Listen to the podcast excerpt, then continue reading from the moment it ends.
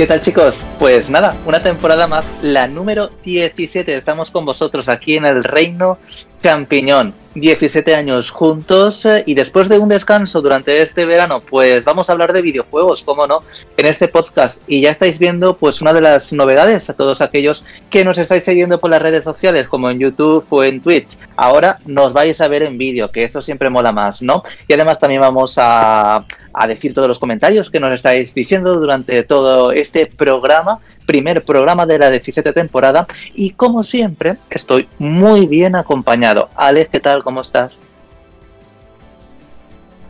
Hola Xavi, ¿qué tal? Estoy muy bien. Deseoso de empezar aquí la temporada. Bueno, también está. Bueno, este verano ha sido muy intenso. ¿Qué juego ha jugado, Alex? Pues principalmente he estado jugando, o el juego más importante que he jugado es el Metroid Fusion, porque no me lo había pasado y quería prepararme bien para el Metroid Dread. Y también está con nosotros Félix. ¿Qué tal? ¿Cómo estás, Félix? Buenas tardes a todos. ¿Cómo estás? ¿A qué has jugado este verano? ¿Cuál es el juego del verano para Félix? Pues básicamente el Resident Evil 8.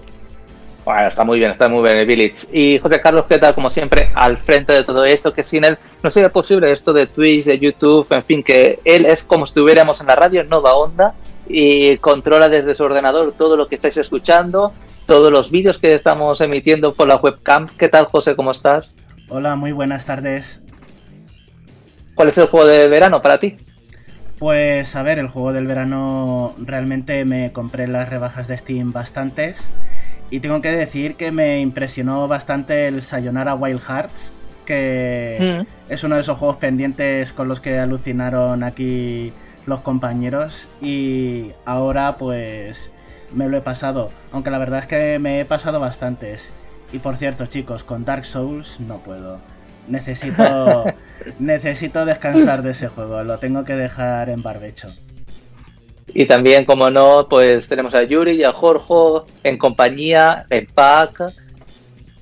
Hola, buenas tardes. Hello, venimos en pack. Unidos con Superglue. Sí. Es que el problema es que ha pasado que no ha encontrado sus cascos porque él quería ah, irse eh, eh, a la habitación. He dicho, mierda, es que no quiero. Y digo, Yuri, Jorge, ¿cuál ha sido. Te aguantas. Yuri, Jorge, ¿cuál ha sido el juego del verano para vosotros? Yo no sé ni lo que he jugado. El juego del verano. Mmm... Pues yo diría Cinco que. ¿eh? Sí, sí. No te me vayas a 93. No, pues el. Eh, de hecho, el. El de que me lo he bajado y lo he probado un poquito, pero no me lo he pasado. Como José Carlos, que sí podrá hablar de ello, pero. ¿Y Jorge, tú qué? Yo no, es que no sé ni lo que he jugado. Yo he jugado a, a juegos antiguos. Y... Pati el Super Mario 3D All Stars. Ese ha sido. Entre ellos, pero no, pero, pero he jugado a varias cosas, no me acuerdo, la verdad. ¿Y Spike, qué tal? ¿Cómo estás? Eh, hola, ¿qué, ¿qué tal? ¿A qué juego para ti, qué juego ha marcado este verano después de ver de no vernos durante estos meses? Eh, a ver, diría, a ver, de, lo que he jugado este verano, que han sido como unos tres o cuatro juegos, bueno, verano para ustedes, invierno para mí, sería el The Great Ace Attorney Chronicles. bueno, en inglés. Eh, en, inglés y, y, larguísimo, un montonazo de horas con objections y, cosas surrealistas. Bueno, bueno hoy, hoy vamos a hablar del Nintendo Direct, también vamos a hablar de ese Delta Run Chapter 2 que ya está disponible, pero antes de nada, pues Alex, eh, quisiera resumir un poco todas las eh, novedades, bueno, algunas de las novedades de esta nueva temporada, Alex. Bueno, pues una de las novedades es que vamos a emitir en Twitch a la vez que en YouTube, pero parece que ya el primer día tenemos problemas, ¿vale? José Carlos le lleva a los demonios, no pasa nada. Si no es hoy, será otro día lo de Twitch, ¿vale? Pero bueno, antes de hablar de la Direct, vamos a comentar un poco los cambios que va a haber esta temporada para que lo sepa todo el mundo, ¿vale? El primer cambio no le va a gustar a mucha gente, pero o a algunos, pero el programa, al menos esta temporada, pasa a ser cada dos semanas, ¿vale? Eh, habrá excepciones, habrá ocasiones donde haremos programas de una semana a otra cuando la ocasión lo merezca y lo intentaremos avisar cuando eso pase por nuestras redes sociales habituales, que suele ser Twitter, suele ser la comunidad de YouTube, pero de manera regular. Pasamos a estar cada dos semanas. Es una decisión meditada, le hemos dado vueltas, creemos que es lo mejor para la marcha del programa y también lo mejor para nosotros. Pensad que en las dos últimas temporadas, pues la pandemia ha cambiado mucho la forma de realizar el programa, pero a fin de cuentas, históricamente siempre hemos ofrecido un programa eh, semanal de una hora y ahora pasamos a estar eh, cada dos semanas, pero dos horas. Así que en realidad, pues más o menos en contenido, en tiempo, estamos ofreciendo lo mismo, pero al final va a ser un poco más en realidad.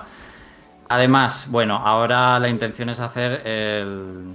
No, perdón, ahora el directo lo hacemos con webcams activadas, como ya estáis viendo, al menos en YouTube. Es una de las novedades de, de esta temporada.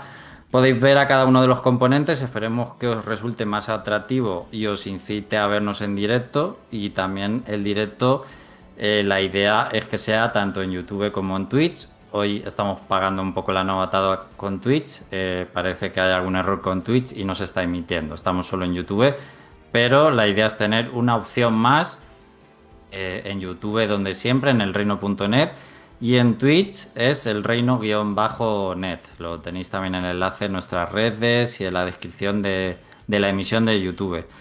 Nos gustaría mucho que nos sigáis en esa plataforma, os hagáis seguidores de Twitch para ir dándole vidilla a esta cuenta. Y bueno, plataforma donde somos muy novatos, ya eh, lo estamos viendo y así que nos vais a perdonar todos la inexperiencia, pues si se nota. Y ya está, eh, ya dejo de hablar. Luego, más adelante os contaré alguna cosilla más, pero yo creo, Xavi, que ya podemos ir con la Nintendo Direct. Pues sí, porque una de las cosas de las que vamos a hablar hoy es la Nintendo Direct que se emitió pues hace un par de días en el canal de YouTube de Nintendo y también después hablaremos de Delta Run Chapter 2. Así que si os parece vamos a repasar todas las novedades que ha ofrecido Nintendo, entre por ejemplo de una forma resumida eh, y que a lo mejor ha causado más expectación o más polémica la película de Mario, también un nuevo Kirby, en fin, vamos a empezar todo, así que venga, vamos allá.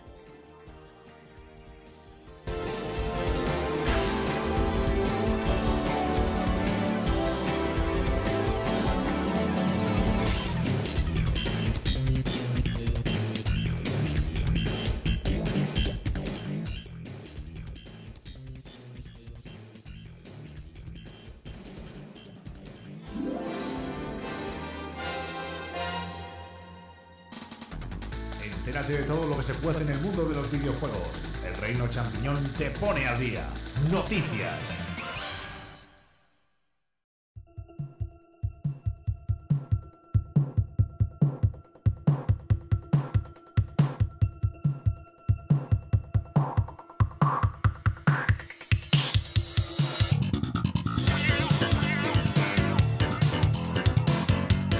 Bueno, pues eh, ya empezamos con la Nintendo Direct y vamos ya al grano porque lo primero que se enseñó empezó fuerte, sobre todo para quienes les gusten eh, para quienes les guste la saga de Monster Hunter y es que va a llevar nuevo contenido al Monster Hunter Rise de la Nintendo Switch, pero bueno, no es lo único. Pues no, eh, vamos a empezar hablando de lo más popular, que yo creo que ha sido los detalles de la película de Super Mario, chicos. Eh, salió Miyamoto a la palestra, que no se suele pasar por esta Nintendo Direct. Y bueno, pues lo vimos como es él, ¿no? Feliz. Eh, no me lo quiero imaginar cómo ha sido para él estar de productor en esta película. Yo creo que es el hombre más feliz del mundo y ha estado ahí pues supervisando todo. Nos dio la fecha, al menos para Estados Unidos, de esta película de animación de Mario el año que viene, 21 de diciembre nos quedamos con las ganas de un poquito de algún tráiler, un vistazo, ¿no? A cómo va a lucir o saber algún detalle de la historia. Pero tenemos el casting de actores de voz de Hollywood, que bueno, es el, más mediático al final. Luego veremos qué pasa en otros países. Tenemos, lo vamos a repasar, ya es muy conocido, pero bueno, tenemos a Chris Pratt, eh, que va a hacer de Mario, el actor, bueno, mm, está saliendo en muchas películas últimamente, pero sobre todo conocido por Guardianes de la Galaxia.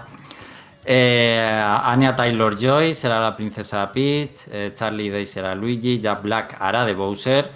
Y también tendremos a Keegan Michael Kay como Toad y Seth eh, Rogen como Donkey Kong, que también hará aparición a pesar de que la película es de Mario.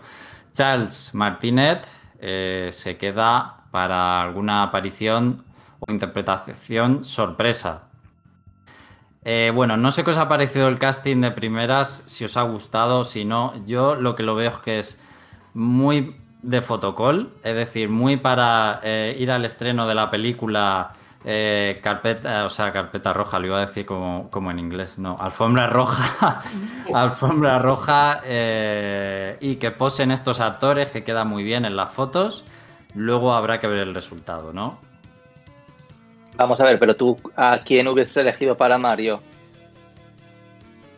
Yo no lo sé desde luego porque no soy director de casting. Ya, de pero lo digo porque ¿vale? como Eh, parece ser que no está muy contenta la gente con ah, el actor y hay un poco eh, de, de- polémica y revuelo. Porque de primeras choca. Yo creo que no te imaginas a Chris Pratt haciendo de Mario. En cambio, a muchos nos habría gustado Charles Martinet directamente. Pero sí que le doy el voto de confianza y vamos a recordar en todo momento que está Miyamoto supervisando todo. Así que no creo que vayan a hacer ninguna cagada en este sentido. Para mí, el que es un aciertazo y creo que va a ser mejor es Jack Black haciendo de Bowser, que creo que vamos a estar todos de acuerdo, ¿no? A ver, yo por lo que he leído en Twitter, que yo no lo sabía de hecho, es que la gente se está quejando de Chris Pratt porque por lo visto este señor eh, pertenece a una iglesia eh, que es homófoba. La, Entonces se montado un poco ah, la cienciología. No lo sé, o sea, eh, es lo que, vamos, lo hemos estado hablando Jorge y yo, que es que ha salido por Twitter eso. O sea- a ver si es verdad, ¿no? Pero No, no, o sea, él mismo sí dice que sí va a esa, a ese- a esa sí iglesia. lo ha dicho, ¿no? Él, él ha dicho que va a esa iglesia, pero que no. Que él no está en contra de los gays. Bueno, pero entonces el, ca- el cachondeo es que ha habido gente que ha empezado gay Mario, no sé qué, no sé cuánto, por eso, ¿no? Eh, a mí me da pena, ya no tanto por lo que haga Chris Pratt, que eso a mí me la trae al pairo, eh, es que efectivamente no sea labor de, de Charles Martinet. Eso es lo que me da más pena. No que la haga Chris como tal. Porque lo mismo el chico sabe hacerle una voz buena, pero la nostalgia me llama. Mm, Sí. Eh, a ver, mm, no sé si, si, Charles Martinet no, es, no está acostumbrado a hacer, a hacer diálogos largos como Mario, porque en el direct dijeron que, que, que Mario, Chris Pratt, iba a hablar bastante eh, como protagonista de su película. No Sí. es, Mm, no, no sé si, di- digamos, ha- ha- habrán, habrán optado por un actor que, te- que, que tenga más, digamos, más rodaje con un papel protagónico. No, digamos que estoy especulando aquí, soy una persona muy poco cinéfila. A ver, yo creo, yo creo que Charles Martinet eh, tiene bastante experiencia en el doblaje y no le costaría para nada hacer diálogos extensos. No creo que ese sea el problema. Aquí volvemos a lo que hemos comentado un poco, que también lo ha dicho Alex, eh, a que últimamente pues se está tirando mucho de influencers, de gente famosa en general. Por ejemplo, mm, lo que ha pasado con el doblaje de Space Jam, que, que en vez de poner a, a la actriz eh, eh, catalana que tenía de toda la vida, Lola Bunny, han puesto una cantante. Entonces, eh, yo no creo que Chris Pratt tampoco- vaya, tampoco vaya lo ha a hecho tan mal doblaje, tampoco lo ha pero sí que me va a joder. Quiero decir, sí que me va a joder no, no sentir la misma voz de Mario, porque es como cuando nos acostumbramos con Mufasa aquí en España con Constantino Romero. Abramos el melón. Eh, es como. Abramos el melón. ¿Qué esperáis en España? Eh, ¿Melendi para Mario o algo de esto? ¿O qué? Estaban, eh, Xavi. No, lo sé. Estaban diciendo que de Wario iba a ser eh, Pepe Villola. No, no. Bueno, espero que no haya influencers realmente y gente de esta que no dobladora en las películas. Yo al menos lo espero, no, no me gusta. Como ha dicho bueno, seguro que vamos a ver alguna influencer en. Lo, espero A lo mejor vemos a Ibai como Bowser, a, Luigi como. Hombre, yo espero que, el, actor de doblaje de no, no, no, haga de Bowser. Eso espero. Es que, es que lo van a hacer. Eso, eso es verdad, que cojan a los actores de doblaje de. Yo te digo, que cojan los actores de doblaje de. que interpretan a esos actores en el doblaje español y lo. y hagan las mismas voces, pero bueno, no sé. A ver, es que tú luego me dices que soy muy hijitas con el doblaje, pero es que. Eh, de hace un tiempo para acá, yo he visto, sinceramente, porque yo no quiero sonar pedante, pero tengo bastante buen oído, yo he visto una pérdida en la, mm, en la interpretación y en, y en mogollón de cosas, por, precisamente porque han cogido actores o bien que no estaban tan preparados o porque eran gente famosilla.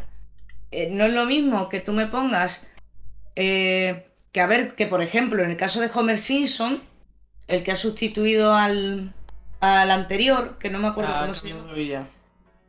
Al que ha sustituido a, Carlos Revilla, por lo menos imposta la voz, se parece, tiene un.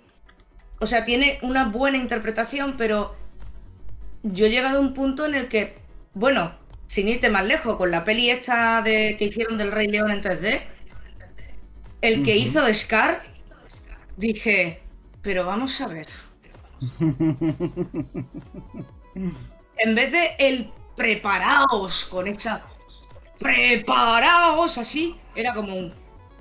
Preparaos. Ah, eh. Y yo. ¿Qué hace? ¿Pero qué hace? ¿Qué hace? Pero vamos a ver, es igual como de. Sí, perdona. Pero yo creo que es algo parecido. No, nada, que es igual como de Lola Bunny. Vamos a ver que yo vi la película, fui al cine y si no me dicen nada de la polémica, eh, quedo satisfecho con el doblaje. Y yo tampoco entendí mucho las críticas, vale que le quitó el eh, vale que le quitó el trabajo a la dobladora de siempre, de Lola Bunny, pero mm, lo hizo bien. O sea, no me acuerdo cómo. La, es cantante, ¿no? La que lo hizo. O sea, tampoco. Lo hizo bien, Xavi. Como que lo hizo que estuviese mal ni nada. profesional, pero como actriz de doblaje a mí sí que me gustó. ¿Es hacerlo bien para ti? A mí sí que Tú has visto solo el tráiler, yo he visto la película entera, a mí me gustó, no sé. Hombre, la voz desentona bastante. ¿De verdad te parece que Hombre, a, mí, a mí me convenció como personaje, lo estuve viendo y, a, yo a mí no me chirrió nada. Lo que pasa es que ya iba con prejuicios de, y ya me fijé y en plan a ver si me a ver dónde estaba el fallo de, la chica, pero no sé. Eh, eh, que vamos. no quiero meterme con, la mujer, que ella profesional cantante es.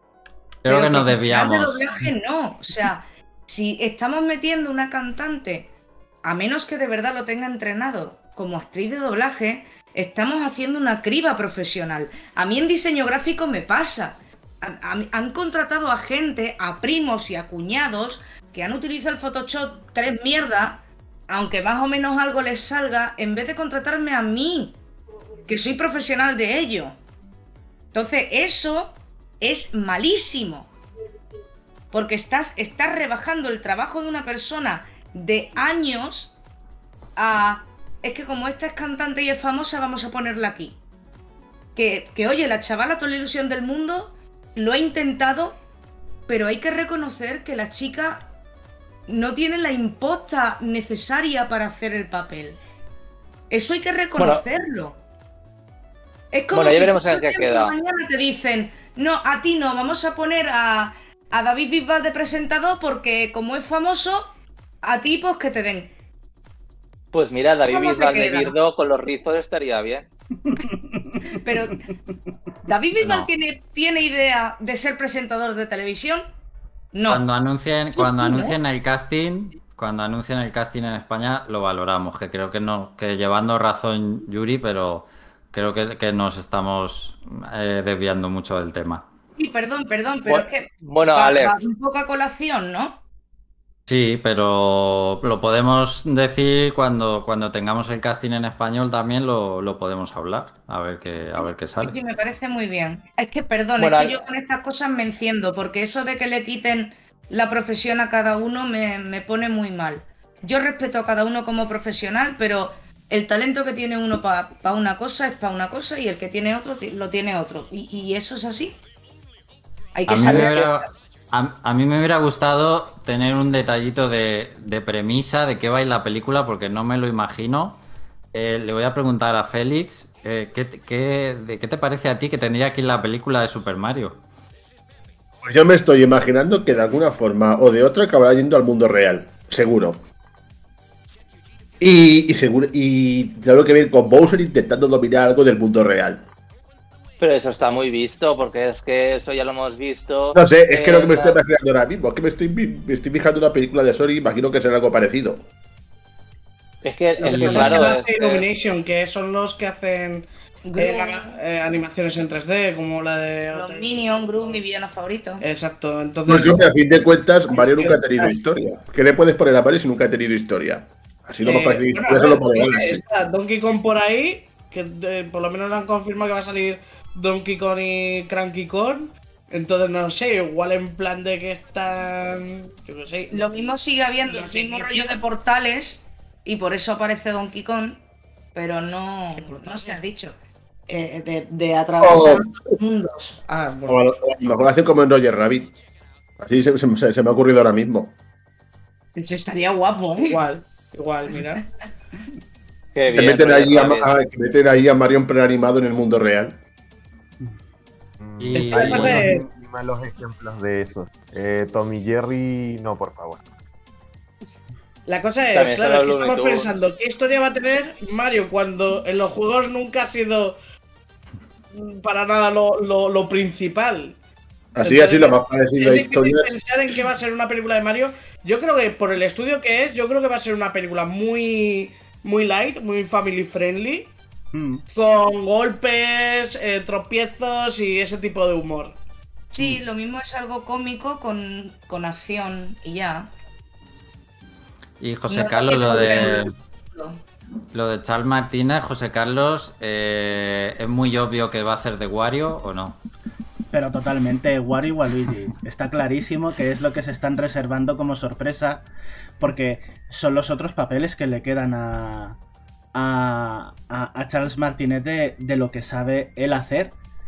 Aparte de eso, eh, podría hacer otras voces secundarias porque también, eh, por ejemplo, mm, en Mario Tennis de GameCube era el narrador americano. Saber que nosotros teníamos el, el español, que nos llegó doblado al español el narrador de Mario Power Tennis. Pero en Estados Unidos era el que doblaba a, al, árbitro. Y también por otra parte, eh, yo quería añadir respecto a lo de Charles Martinet, pues que él sí que tiene eh, experiencia de campo eh, en el doblaje y como actor, porque yo he visto un par de reportajes en el que se le muestra él de joven y aunque él hizo papeles secundarios, ha hecho él ha hecho carrera actuando en cine, en series, y en animación, por ejemplo, él dobla un personaje en el OVA de Jojo Bizarre Adventure. Dobla un personaje que se popularizó bastante porque ¿En la, gente decía. refiere? En la de Egipto, sí. En... Hay una escena en la que hay un senador en una limusina, pues él hace la voz del senador y se lo oye decir tacos a Charles Martinet diciendo tacos y dices, madre mía, estoy oyendo a la voz de Mario diciendo tacos. y me encantó. cierto que tú, conociste en persona a Charles Martinet, ¿no, José? Yo no fui. No. Yo no fui. ¿No fuiste tú? ¿Quién fue? Mm. No, tú sí. Yo. Una vez en Madrid. Dice que no, pero tú? tú sí.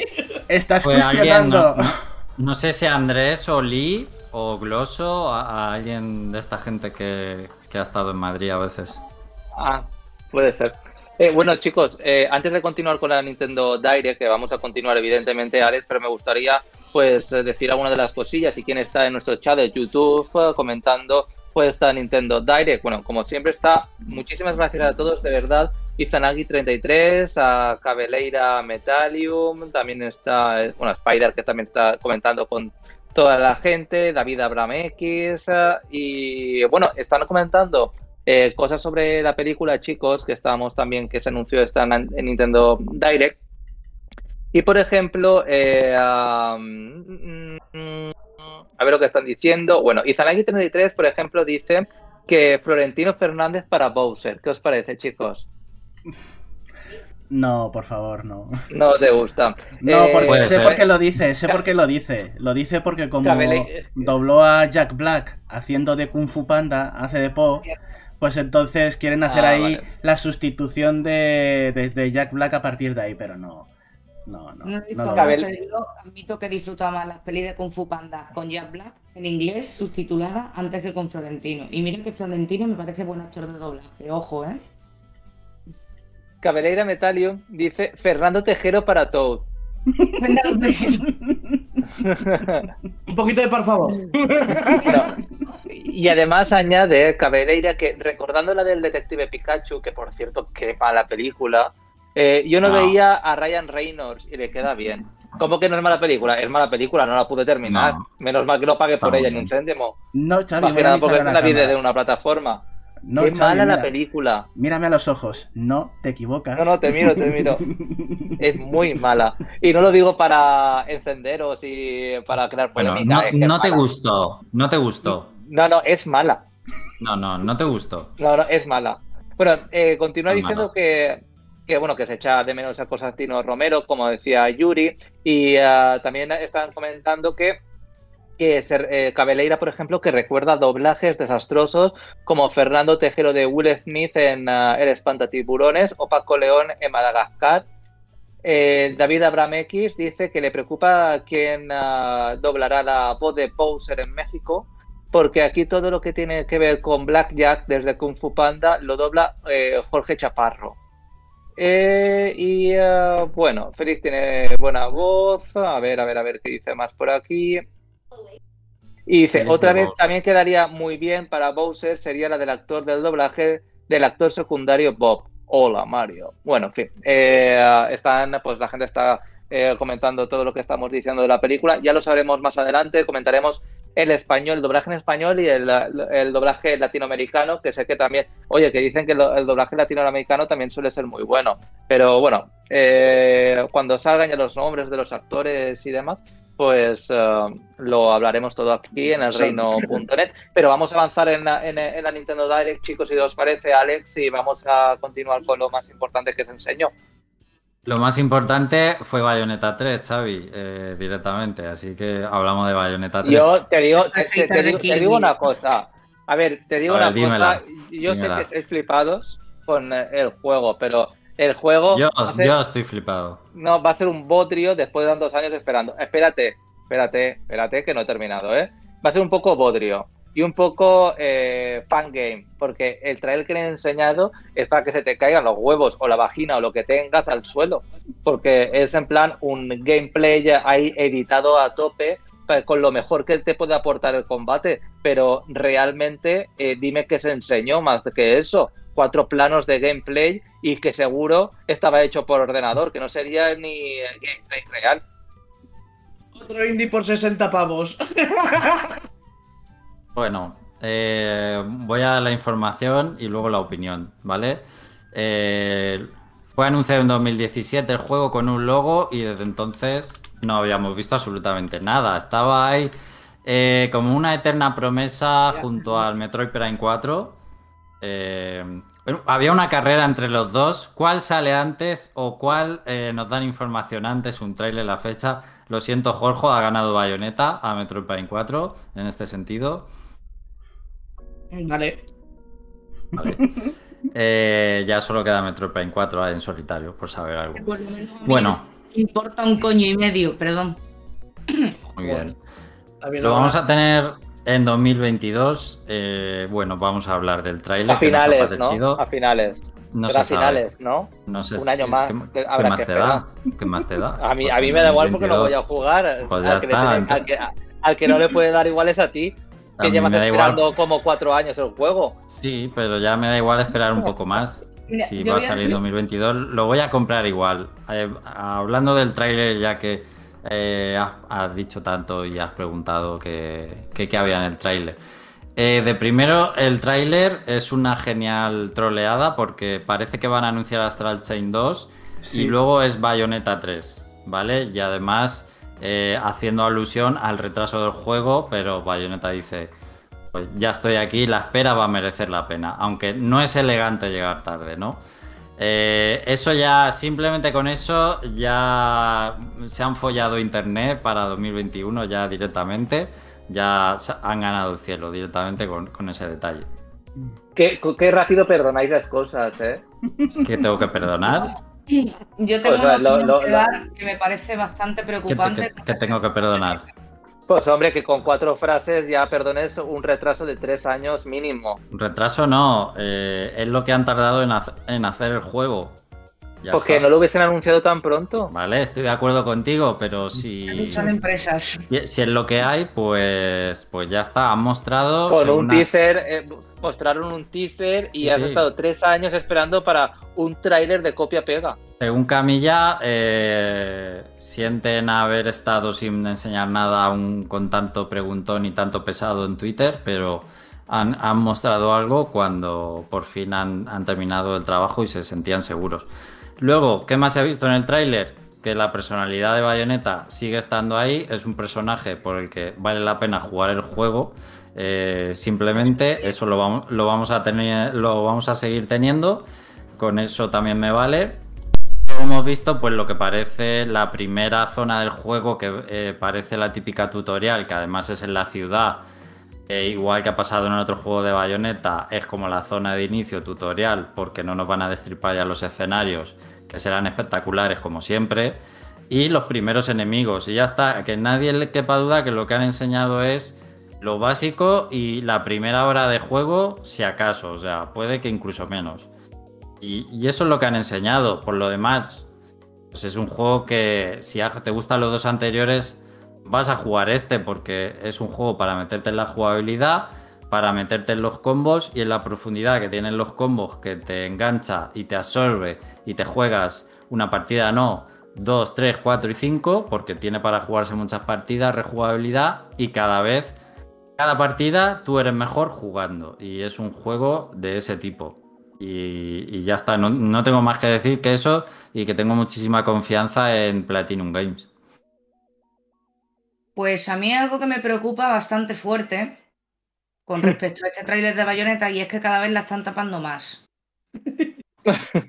A ver si me explico, ¿vale? Voy a ir por partes, como ya que el destripador.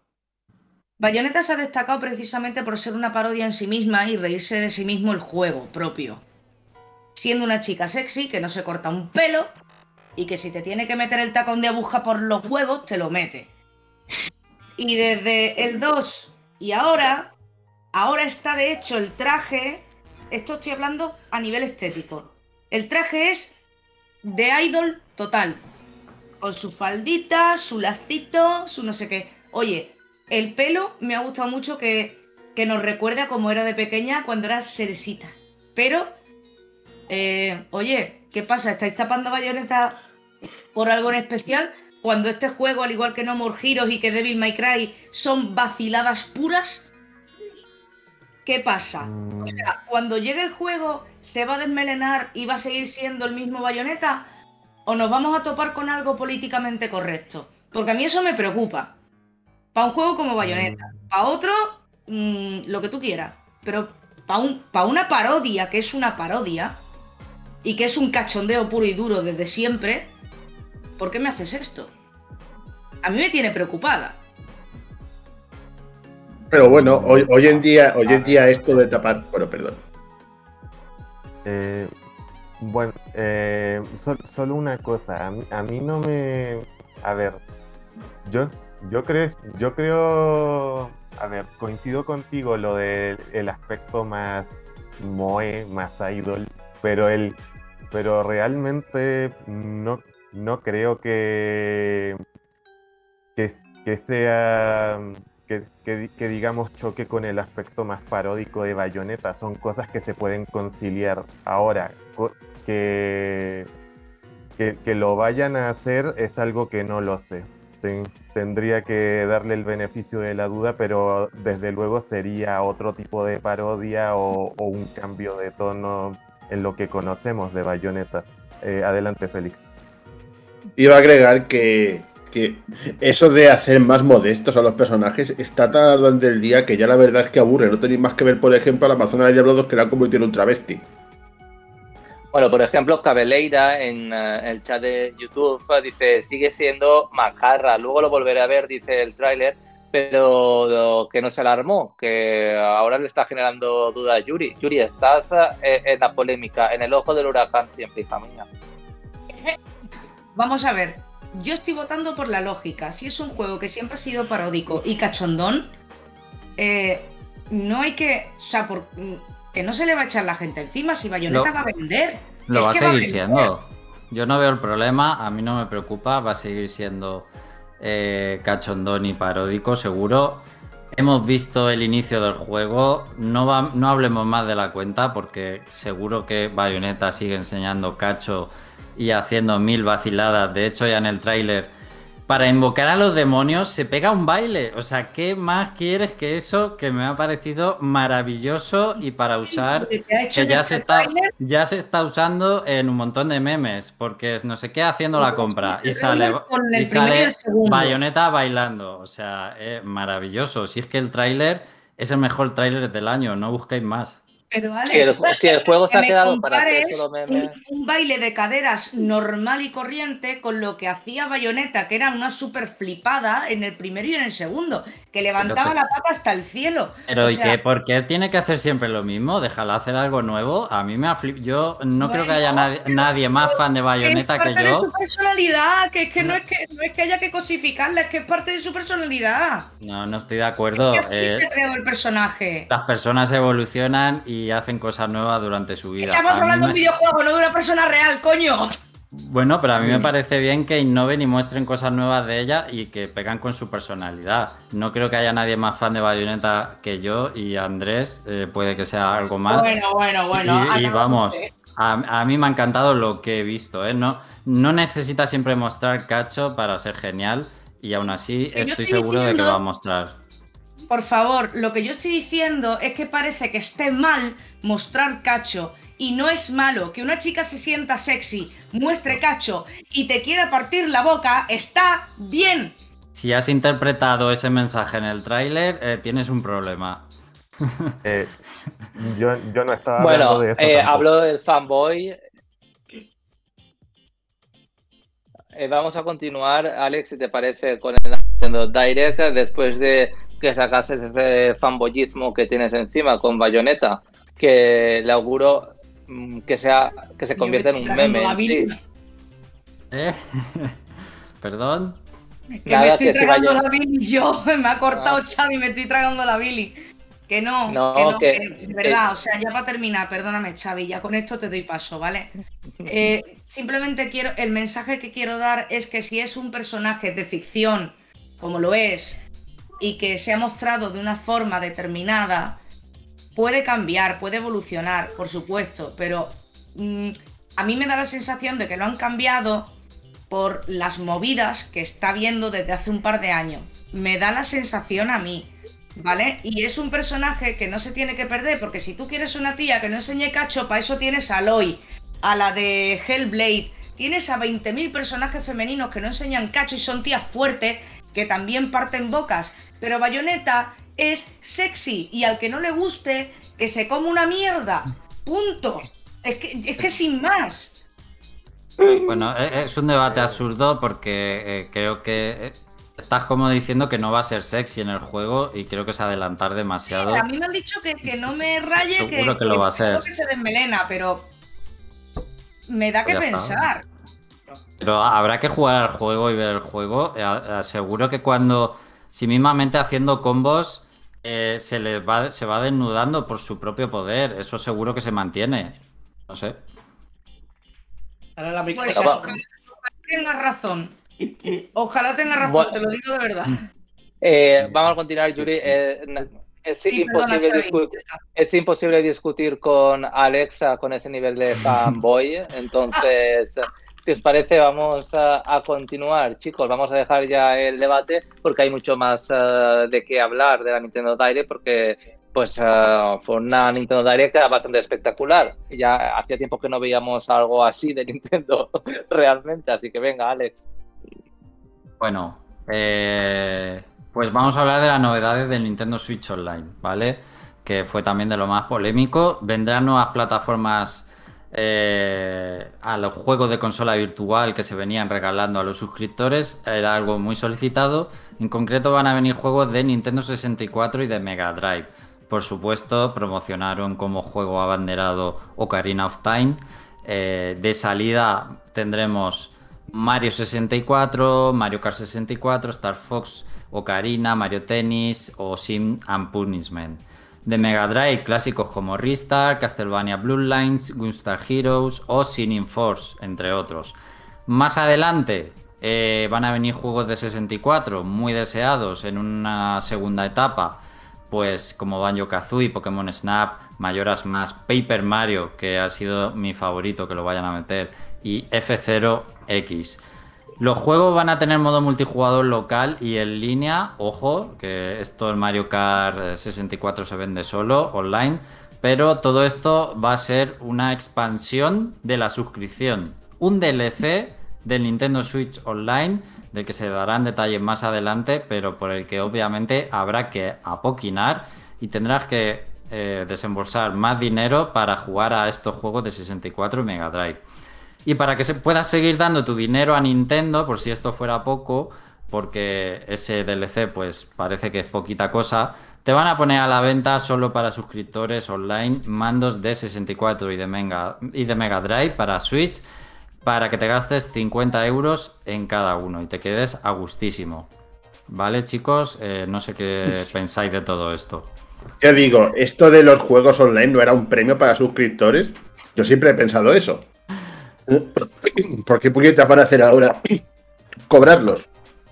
No es un premio, es otro. No sé, es en plan, pues si, pues si pagas online, te, te- te damos esto de recompensa. Algo al, que no puede- algo al que no pueden acceder otros. Entonces ahora, ¿qué sentido tiene? Eh, es que par- parte de, de, de- de lo que te ofrecían con la suscripción eran juegos de Super Nintendo y NES. O sea, tú estás pagando también por poder jugar a juegos de Super Nintendo y NES en la, en Switch, aparte del online. O sea, es como un pack. Tú estás pagando ese pack. Pues ahora van a hacer una expansión que yo creo que aquí, más que me parezca bien que me parezca mal, creo que deberían haberlo puesto eh, con, con la suscripción que tenemos, que para eso tenemos una suscripción. Y tampoco me parece bien que vayan a poner juegos del año de la Polka, mm, eh, y más del Mega Drive también, eh, mm, por más precio. ¿Cuál es el precio de que sube? Pues según, porque como sean 20 euros así, me parece una, una sobrada, por así decirlo. No sé, yo me espero, yo me espero como mucho 10 euros.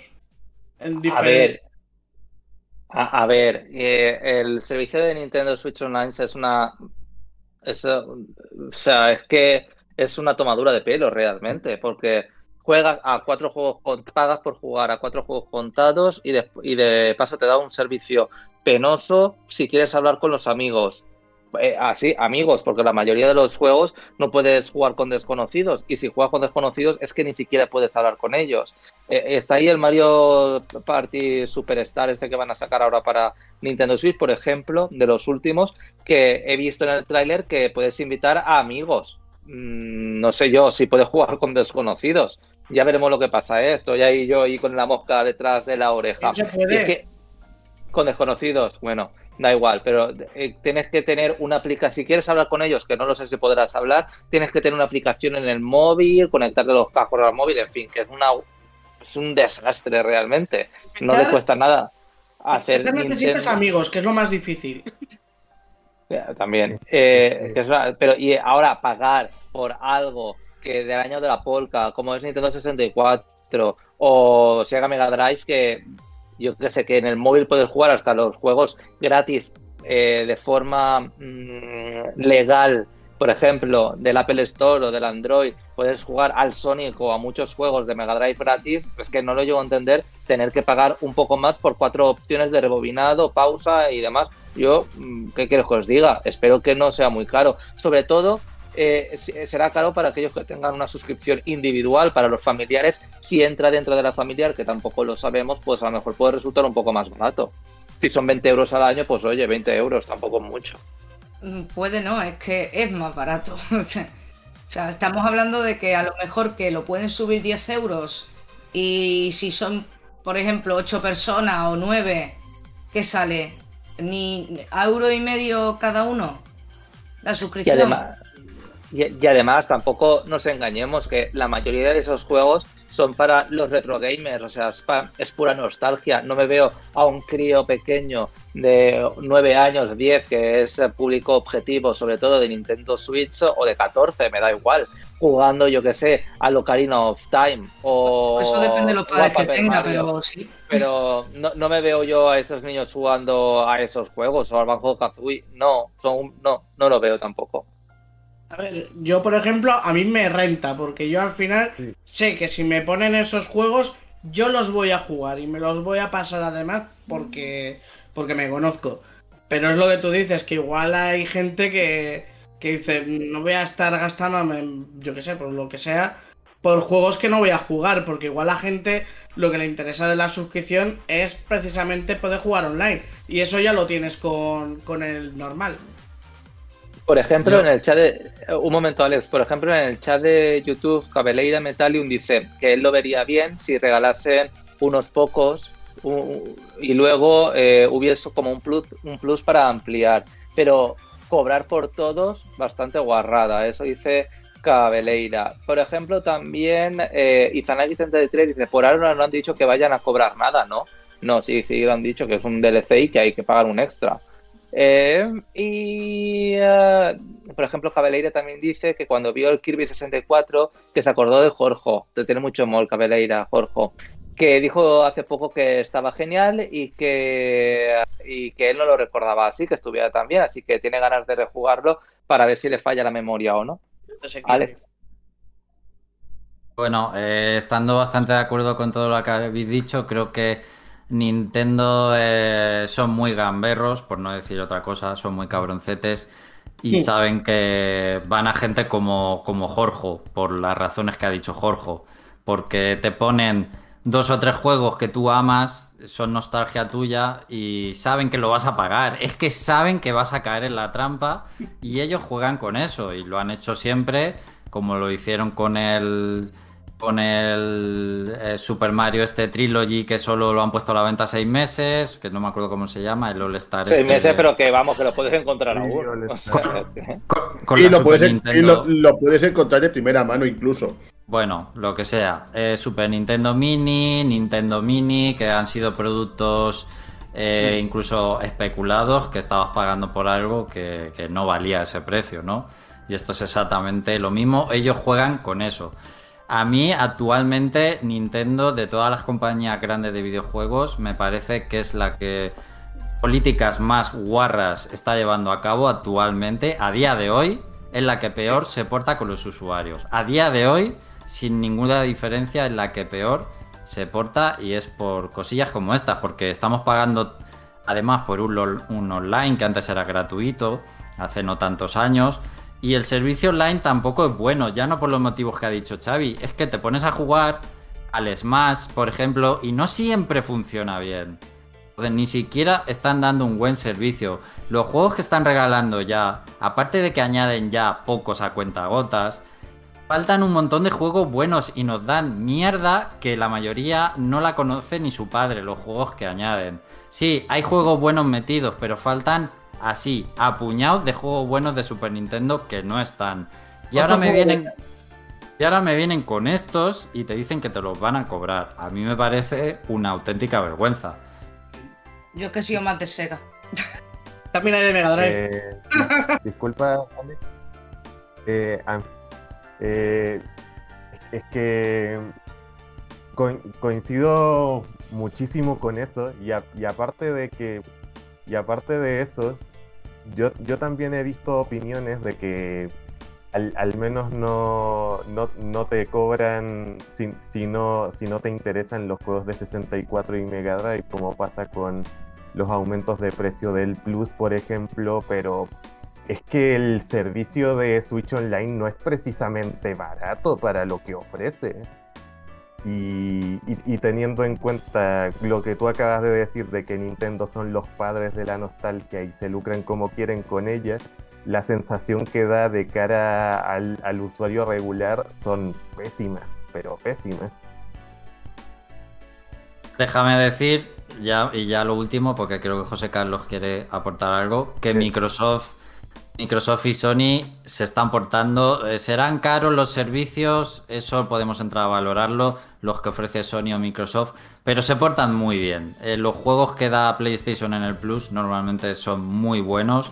Eh, tienes el Game Pass de Microsoft que ahora mismo es barato para lo que ofrece, por ejemplo.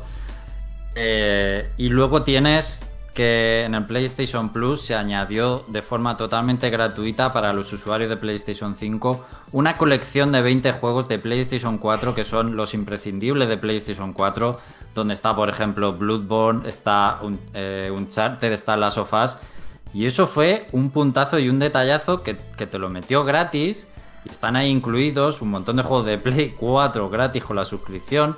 Y te viene Nintendo con ROMs, porque no dejan de ser otra cosa, ROMs de 64 y de Mega Drive, y te cobra por ellas. Si es que se cuenta sola la historia. Bueno, para José Carlos, venga, vamos a cerrar. Ah, bueno, eh, Spy y José Carlos y cerramos el debate. Venga, continuamos. Sí, yo solo eh, quería decir. Un pequeño, inciso solo. Que es que antes. A, ver, Spy, Spy, José Carlos y, Yuri. Vamos con orden. Spy. Eh, gracias, Xavi. Solo una cosa que no, no me acuerdo que haya salido en el, direct, pero salió en Twitter. Es el, servicio de expansión va, va a salir a finales de octubre. No sé si, si, todos estaban han enterados, pero yo, yo solamente lo digo para, para, digamos, completar la información. Eh, adelante. Yo lo que quería añadir era respecto a que de la colección que se puede ir añadiendo a posteriori, porque se han anunciado títulos que van a salir después para Nintendo 64, no he visto que se hayan anunciado más buenos para la Mega Drive, que me ha parecido llamativo. Y por otra parte, eh, espero que ahora que estamos pagando un extra para tener los juegos de la 64, espero que no rebusquen en el fondo del barril, porque Nintendo 64, aparte de tener un catálogo bastante más limitado que de NES y de Super Nintendo, pues es conocida por sus truños importantes en Nintendo 64, que no que había juegos que no eran de licencias ni eran hechos por Nintendo, que daba bastante asco tenerlos. Y espero que encontremos joyas como los Snowboard Kids o... Eh, eh, eh ves, eh. Pues quiero juegos que si no son de Nintendo, que sean más de tirando para Snowboard Kids, que a lo mejor no son conocidos por todos, pero eran buenos. Que, por ejemplo, em, Glover o eh, Muy bueno. Biofreaks, eh, que no sé si lo conocéis, es un juego de lucha súper mediocre, pues nos van a zampar lo que ellos quieran y espero que cobrando no nos metan nada malo. Eh, Yuri, venga, cerramos. Pues nada, yo el pequeño inciso que quería hacer, que es que no, le has leído a Cabeleira en, en uno de los comentarios que has puesto, que es que cuando estábamos hablando de bayoneta, que entendía lo que yo estaba comentando, precisamente por la esencia del personaje. Luego Meowth, el Meowth de la suerte me ha dicho que, que cree que juzgo demasiado rápido. Y a ver, eh, no es juzgar, es que me gusta opinar, o sea, me gusta decir lo que, lo que, lo que siento sin, dentro de lo que cabe, sin salirme del tiesto. Y, por el tráiler, efectivamente, esa es la sensación que he tenido. Pero luego puede ser que me equivoque, obviamente, y que el juego sea un desmelene como los de siempre y me encante otra vez. Que me va a encantar, puede ser, seguro. Y, poco pues, más, y ya está, que, que gracias Cabeleira por entenderme, porque un beso para ti. Bueno, pues Cabeleira y Zanagi 33 van a cerrar este debate um, de, este, de este añadido a la tienda virtual de juegos retro de Nintendo Switch. Por ejemplo, Cabeleira dice que eh, hasta que su hija no se pasó el Kirby Dream Land de Game Boy, no le dejó jugar a las consolas modernas. Eso es un puntazo. también dice que. A ver, a ver, a ver. Es un ojo en el modelo.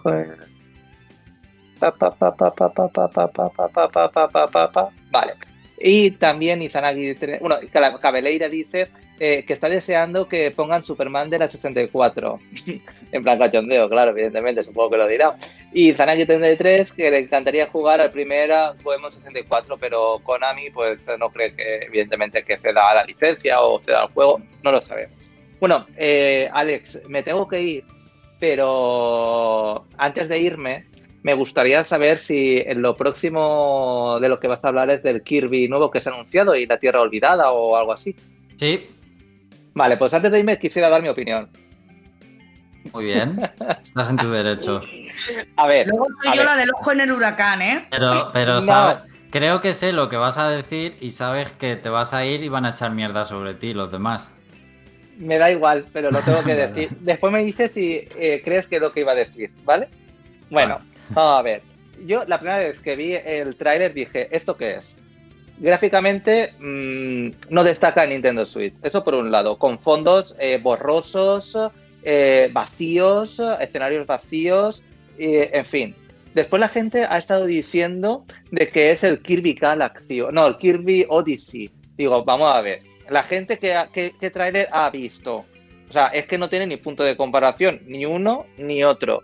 Y ya por, para finalizar, creo que el 3D le sienta muy mal a Kirby, muy mal. Igual como el juego de Wario para GameCube, que le sentó fatal el 3D.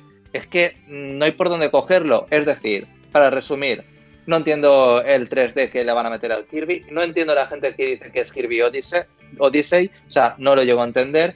Escenarios vacíos, escenarios borrosos. Eh, gráficamente parece todo poligonal en el sentido de eh, no hay ningún tipo de detalle, es como un escenario ahí eh, eh, hecho por cubos, hecho por bloques y ya está.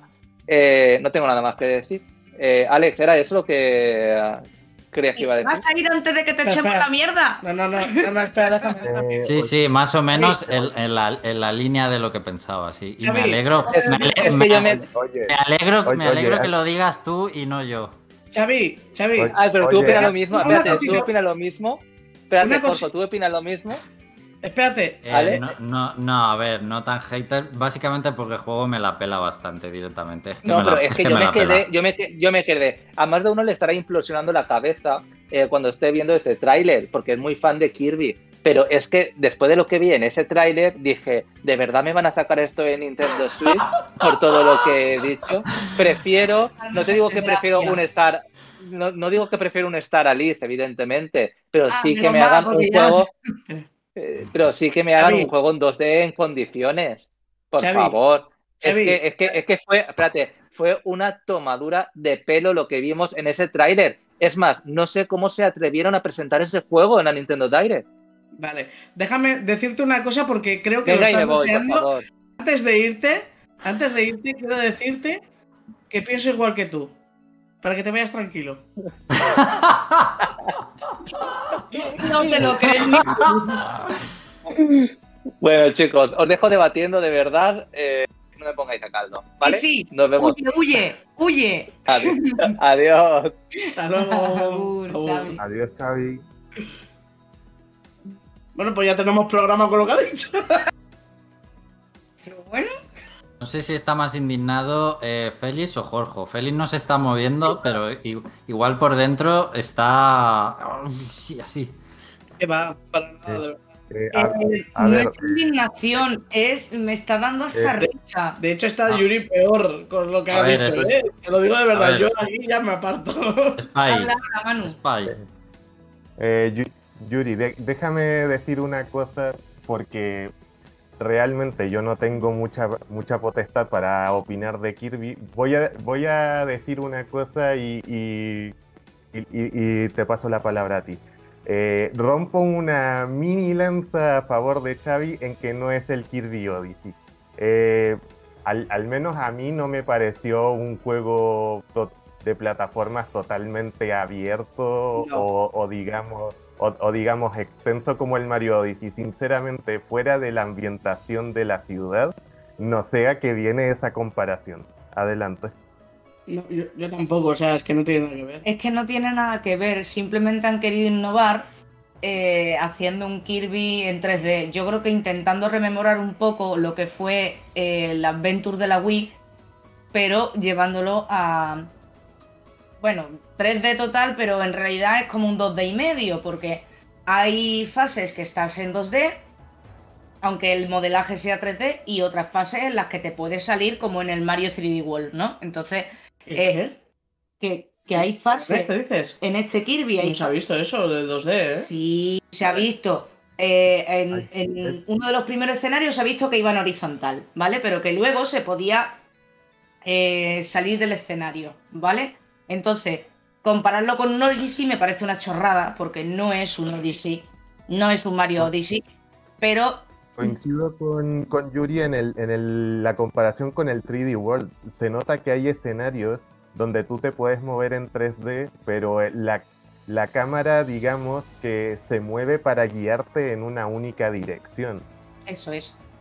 Eso es. Es que eso me refería. O sea, eh, por un lado me parece innovador y por otro lado, después del castañazo con Star Allies, porque a mí el Adventure de la Wii me gustó muchísimo más, el Star Allies está hecho con una bajada de curva de dificultad y con muchas otras cosas que no me han gustado para lo que es un Kirby, a mi gusto personal, y con este es posible que recuperemos lo que fue el Adventure de la Wii, pero con otro, eh, con otro rollo más 3D. Entonces, no ha sido la flipada para mí, pero sí que tenía ganas de que sacaran un Kirby como el Adventure. Muchas, de hecho. Bueno, yo odié, el Kirby Adventure de la Wii, ni me lo pude terminar. De lo malo que es, como dice Xavi. De lo malo que es. Es malo. Yo sí que eres malo. Me voy. Me voy. Sí que eres no, malo. No tiene corazón. No, soy un, a Kirby person, ¿vale? No soy eh, a Kirby person. Eh, no, a mí es que directamente, como sé que no lo voy a jugar, me da igual. Yo al principio, eh, los, primeros segundos dije, van a adaptar el Last of Us para la Switch y van a hacer una versión chibi del, del Last of Us, porque parecía el centro comercial del Last of Us, pero tal cual, calcao. era la, es la ambientación del Last of Us, pero colorida. A partir de hoy voy a llamar el hater de Kirby. No, joder, más, que Xavi. Más que Xavi. Ambos dos. Os lo merecéis los dos. Y ya está, lo demás, pues creo que está bien que haya un juego de plataformas, ya que Mario nos tiene un poco olvidados, pues está bien que haya un, un juego de plataformas en 3D. Si bien es verdad que, que si no lo hace Mario, que tiene un toque especial, Mm, está muy, muy pasado de moda los juegos de plataformas 3D, no hay muchos. Es difícil ya innovar en, ellos, a ver qué, tiene para ofrecer Kirby y, ya está. Mm, pero no, le vi que fuera eh, que tuviera nada sorprendente tampoco el juego. Pues a los fans de Kirby supongo que les gustará. Vale. De hecho, yo soy de las que juega un Donkey Kong Country y no muere, juega al Mario y muere. Con eso te lo digo todo. Pues eso ya cada uno, cada uno de una manera. Y el que no ha dicho nada es Félix, que yo creo que es la persona que conozco más fan de Kirby del mundo. Sí, y el hecho de que sea fan de Kirby no quiere decir que me trague todo lo que todo lo que es lo que salga de Kirby me parece una obra maestra, por ejemplo. A mí esta ley me parece, me parece un truño desde que lo jugué y me parece una mierda de Kirby. Mm. Pero esta la verdad es que me ha causado muy, muy buenas impresiones porque bajo mi punto de vista se estaba estancando ya tanto 2D ya me estaba hartando de tanto 2D, ni siquiera he jugado a ese de los luchadores porque me parece más de lo mismo y una forma de y una forma eh, no sé, una forma mm, absurda de estirar la franquicia, pero coño, es que este mola, es en plan, vamos a hacer algo nuevo, vamos a hacerlo en 3D, vamos a hacer algo que no se ha hecho nunca hasta ahora.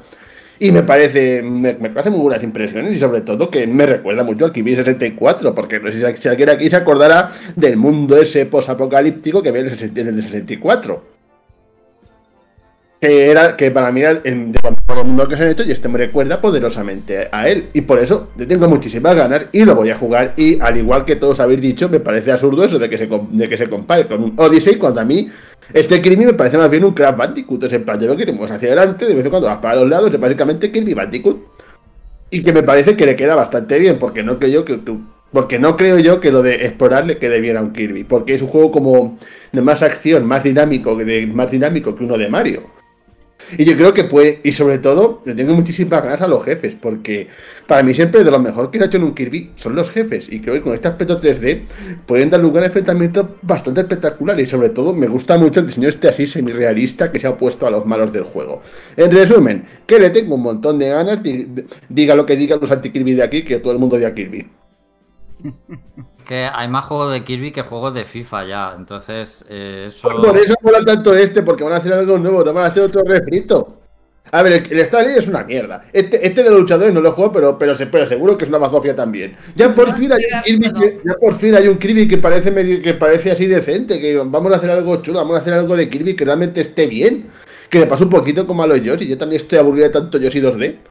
Alex, no sé si tú has conocido a tanto Cani, pero te puedo asegurar que hay más juegos de FIFA que de Kirby. Te lo puedo asegurar, ¿vale? Yo creo que no, ¿eh? Si nos ponemos a contar. ¿Que no, Lisa? cuentan los gratis estos de free to play y su, y su madre, yo creo que no, ¿eh? Yo eh. puedo opinar sobre el juego, que todavía no lo he hecho, ¿eh? O sea, he dicho muchas cosas sobre el juego, menos opinar sobre él. Has, eh, dicho que Xavi, que, que estabas de acuerdo con Xavi. Sí, ya lo sé. Porque quiero que se le queme por dentro. No, pero igualmente, también te voy a decir una cosa. Tampoco me ha flipado. O sea, mm, me ha gustado mucho lo que. O sea, me ha gustado lo que he visto. Me gusta más la premisa que, que, que el tráiler en sí. O sea, me gusta más que hayan decidido hacer un Kirby en 3D. Que se hayan atrevido con eso. Y ahí tengo la curiosidad. Pero la verdad es que con lo que he visto. He dicho, ah, pues tiene muy buena pinta, pero tampoco estoy... A ver, lo voy a jugar, ¿vale? O sea, lo voy a jugar y me va a gustar mucho y me va a divertir. Pero no me... Pero no sé, no estoy ahora en plan loco. De... De ahora de, yo qué sé. Es que yo creo que ninguno que nos guste pues Kirby estamos en plan súper loco. Y por cierto, voy a aprovechar ya para terminar eh, que Cabelera ha escrito que se siente solo con que le guste el Star Allies. A ver, eh, ya lo comentaba antes, la curva de dificultad la bajaron mucho. El que no puedas decidir, mm, por ejemplo, si jugamos por, mm, Jorge y yo, ¿vale? Él por narices se tiene que coger un aliado eh, random. No, si él quiere jugar con otro Kirby, no puede. O sea, el jefe final está de putísima madre. El jefe final me encantó, Cabeleira, pero lo que es la modalidad de juego de eh, por narices em, y además que, te pasaban las fases súper fácil, es que le quitaba mm, esa curvita que tenía Kirby que no era tan tan fácil pero tampoco tan difícil, se la bajaba a cero porque es que al final entre cuatro o entre tres o entre dos os pasabais la fase así. Y eso le, para mí le quitaba un poco de encanto a Kirby. Eso sí, la banda sonora cojonuda. O sea, mm, y el jefe final también. Yo creo Pero que el resto. Yo creo que Robobot hizo, hizo mucho daño a, a Star Allies. A ver, Félix. José Carlos asiente y asiente porque José Carlos ha jugado a Robobot y sabe de qué se habla. Y yo. Félix, ¿querías decir algo? No, realmente no, salvo que yo realmente sí le tengo muchísimas ganas y puede y a lo mejor soy el único aquí que las tiene. Bueno, sí, al final se lo va a comprar. Jorge se lo va a comprar cuando salga. Sí, seguramente. Bueno, eh, comentan en el chat. Eh, dice: el juego nuevo de Kirby no destaca, se ve bien. Y lo de que esté vacío, claro, lo pintan apocalíptico. Yo estoy a tope con él. Y Zanagi dice que podemos esperar de Xavi si es un fanboy de PlayStation All Star Battle Royale. Siempre le saca la puntilla esa a Izanagi, ¿eh? A Xavi, se le ha, quedado en la mente grabado. Es lo que, lo que hace que, las palabras de Xavi no, valgan nada. El que él diga, me gusta el, PlayStation Battle Royale. estamos de acuerdo. El Star Alice... El Star Alice es la hostia, dice Cabeleira. Me doy mazazos con quien haga falta. El modo dimensión paralela tiene lo que le falta al modo historia. Dice que está solo en su defensa. Eh, y que claro, que Kirby es eso, Iwata en estado puro, incluso en los videojuegos. Planes Robobo se lo pasó mi hija, con el jefe final de Triple Deluxe no puede aún. Bueno, y para terminar con la Direct, mm, es un poco dejo barra libre mm, de cositas eh, os llamarán la atención a vosotros si queréis simplemente añadir algo o destacar algo más. A mí me gustó eh, Disco Elysium, que ya dijeron la fecha del juego, porque precisamente hace una semana o dos me puse a buscar, pero han dicho ya la fecha del Disco Elysium en Switch y no estaba. Y mira, justo en esta direct, que es un pedazo de RPG para el que no lo haya jugado, y yo estaba esperando a que saliera en Switch. Eh, os recuerdo que es este juego que se llevó el GOTI en 2020 eh, y demás, o 2019. Y también, ojo a ese Castlevania Advance Collection, porque aparte de los tres juegos de Game Boy Advance, que está el Area of Sorrow, que es uno de los mejores Castlevania que hay, han incluido el Vampire Keys. Ojo, no sé si alguien sabe lo que eh, la importancia del Vampire Kiss. Este juego. Es el de Super Nintendo, que es el port de. Eh, es una adaptación. El, de Mega no. Es una adaptación del, Drácula, del Drácula X, el Rondo Blood. Ese, Vale, este juego, este juego, aparte de ser cojonudo y todo un desafío, es casi imposible de conseguir para Super Nintendo. O sea, es de esos que te puede dejar 200 euros fácil y que, bueno, eh, lo vais a amortizar. Si vale 20 euros el recopilatorio, lo podéis jugar de puta madre, simplemente para que lo sepáis. ¿Alguien quiere mm, comentar alguna cosilla de lo, del resto de Nintendo Direct? Sí, yo. Eh, yo voy a decir que de lo que me. de dos cosas que me molaron mucho. Eh, bueno, la, la lo de Splatoon 3 me gustó bastante, más que nada por la campaña, más que por el multijugador online, que ya se ha visto que van a haber nuevas armas y va a haber más, eh, ¿cómo se llama? Parkour y esas cosas. parkour, parkour. Pero una cosa que me gustó mucho de la Direct y que poca gente comenta es eh, el Chocobo GP, que a mí me encanta por el hecho de que es el Chocobo Racing de, de Play 1. Y es que yo le eché mogollón de, pero mogollón de horas a ese juego. Y al verlo dije, coño, un nuevo Chocobo Racing. Y no sé, me ilusionó. Así que a ese le voy a echar. Que tiene mago negro y mago blanco. Mareja. bueno, yo de paso saludo a Gabriel, que se ha pasado por aquí. Dice saludos chicos a todos. Y eh, pues sí, pues yo un poco también es Platón más que nada porque hace poco que, estuvimos jugando a la autoexpansión y el lore, el lore que tiene Splatoon, mm, como bien dice Jorge, más que el multijugador, el lore es que me parece fascinante, o sea, es... Va camino de, tener más lore que el Dark Souls. Pues, pues, pues oye, sí, probablemente sí. Eh, el bayoneta también me gustó, pero bueno, ya he expresado mi preocupación. el, el Kirby y también el. el ¿Cómo lo diré? ¿Cómo se llama, coño? No sé, cuál. Que lo acaba de, que lo acaba de mencionar, el, el RPG este. El, el disco Elysium. ¿Qué? El disco Elysium. Ese, que tengo ah. muchas ganas de probarlo porque me ha recordado un poco a los Topaz Traveler. No, pero ves que no es el Disco Elysium, que tú dices el de, el de que son los de Octopath Traveler que se llama Tri no sé Tú qué. dices Project Triangle que ahora Esto. se Ah, llama ese. Triangle Triang- Strategy. Triangle Strategy. Y que, han- y ya tiene fecha, sale en marzo ese juego, ¿vale? A saber El 3 cuándo de marzo. saldrá. Te ha dicho en marzo. No, no, digo que día de marzo, coño. El 20 en Europa o el 3, no sé, algo así. Sí, lo pusieron, no me fijé. Bueno, lo tengo aquí. Y bueno, y por supuesto, por supuesto, y que no me falte el Metroid. Metroid 2. Ah, pero eso dentro. Dure- No, chu, no se dice nada dentro de dos semanas. Parad. dentro de dos semanas hablamos. Ya, estoy frita, estoy frita por pillarlo. Eh, 4 de marzo el Triangle Strategy, por cierto. Ah, 4 de marzo. Sí, pero del año que viene, claro. Vale, eh, Spy, ¿qué querías comentar? A ver, mm, digamos que... eh, ok. Eh, di- digamos que la, la Direct la afronté con súper poco hype. Digamos que es de las Direct con, con menos expectación que, que he visto en, en mucho tiempo, porque la Direct del E3 ya básicamente me solucionó lo que me queda de año. Per- pero, a ver, di- digamos que, lo sentí como la típica estrategia de Nintendo de, de poner mu- muchos juegos para muchos públicos diferentes. Así que es muy difícil que te guste, que, te guste todo, pero al menos uno o dos te gustarán. Eh, al, al y al menos en mi caso, eh, me, gustaría destacar el, Voice of Cards, el, el juego de cartas de Yoko Taro, que ya estaba anunciado, pero anunciaron demo y anunciaron fecha para Switch.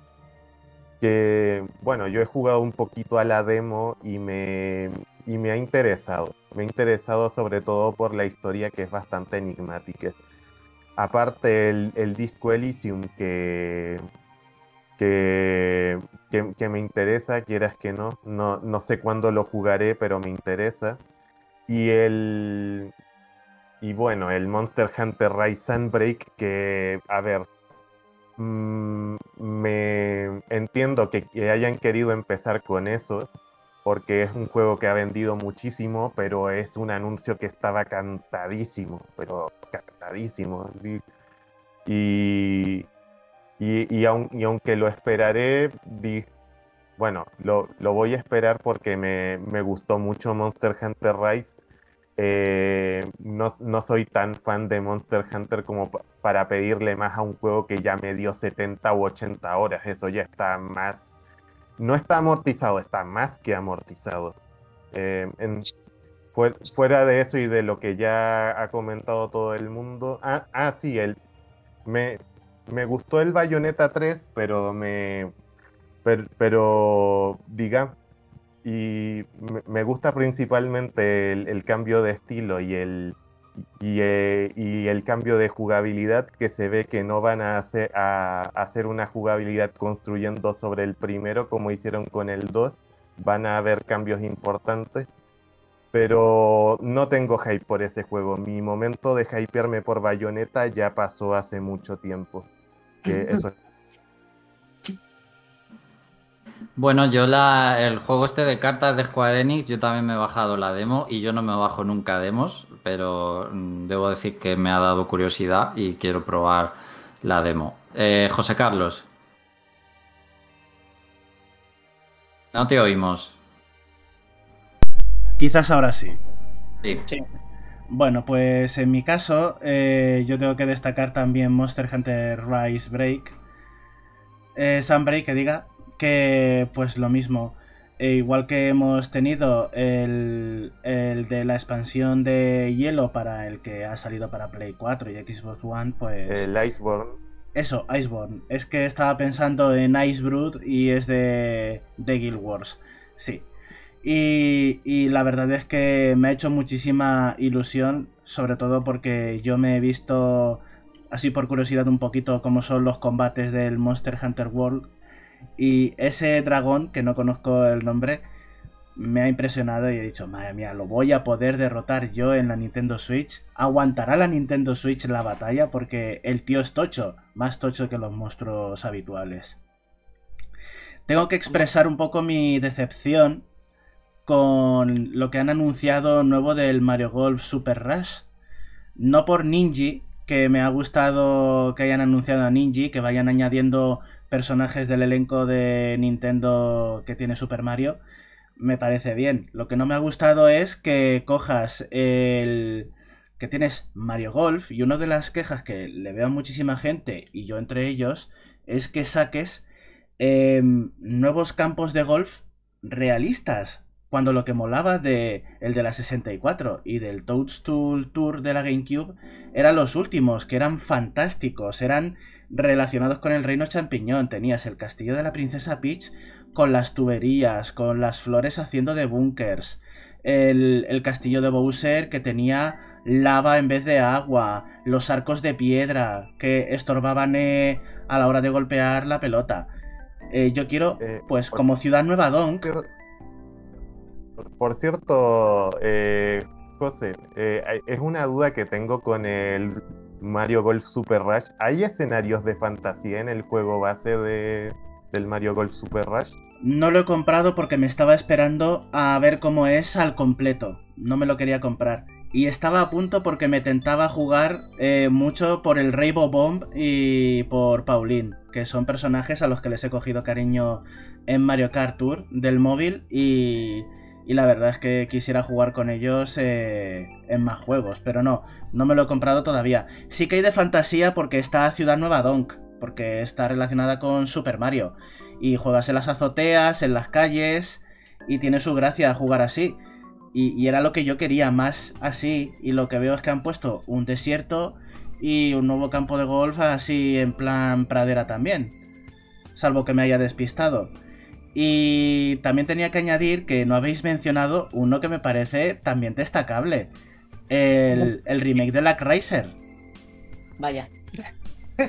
El remake de la Racer. Yo la verdad es que no sé si conocéis este juego y yo de la Super Nintendo lo jugué en su día, me pareció complicado y la verdad es que mm, me alegro del lavado de cara que le han hecho. No lo han hecho en 3D, en 3D así tipo móvil, iPad, eh, ¿sabes lo que quiero decir? esos gráficos, sino que han cogido y han hecho pues unos gráficos pre-renderizados al estilo, em, ¿cómo decirlo? Donkey Kong o con mucha calidad gráfica pixel art, un pixel art muy bufado y es de agradecer.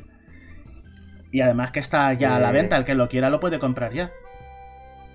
Me, llamó la atención el, el, el Renaissance, que bueno, creo que puede, que lo haya pronunciado mal, pero el, el, estilo artístico mm, no me llamó para nada. Tendría que verlo en, directo para, juzgarlo correctamente, la verdad. Bueno, y no sé si Félix quiere aportar algo de la Nintendo Direct, del resto de cosas o no. No, realmente lo que tenía que decir ya lo he comentado. No hemos hablado de que lo único que dábamos todos por hecho era el último personaje de, para Smash Bros. Y eso se ha aplazado hasta una retransmisión con Sakurai, que si no me equivoco es el 5 de octubre. Sí. Muy bien, pues ahí sabremos el último personaje que se añade a Smash Bros. de manos de Sakurai y todos estaremos ahí atentos. En el chat eh, dice Cabeleira, eh, yo de la Direct estoy súper agradecido de enterarme que Sadu Run sigue vivo, deseando pillarlo. El tráiler de Splatoon es de 10. Qué bien vende, qué bien le vende la historia a todo el que pensase que va flojo de lore.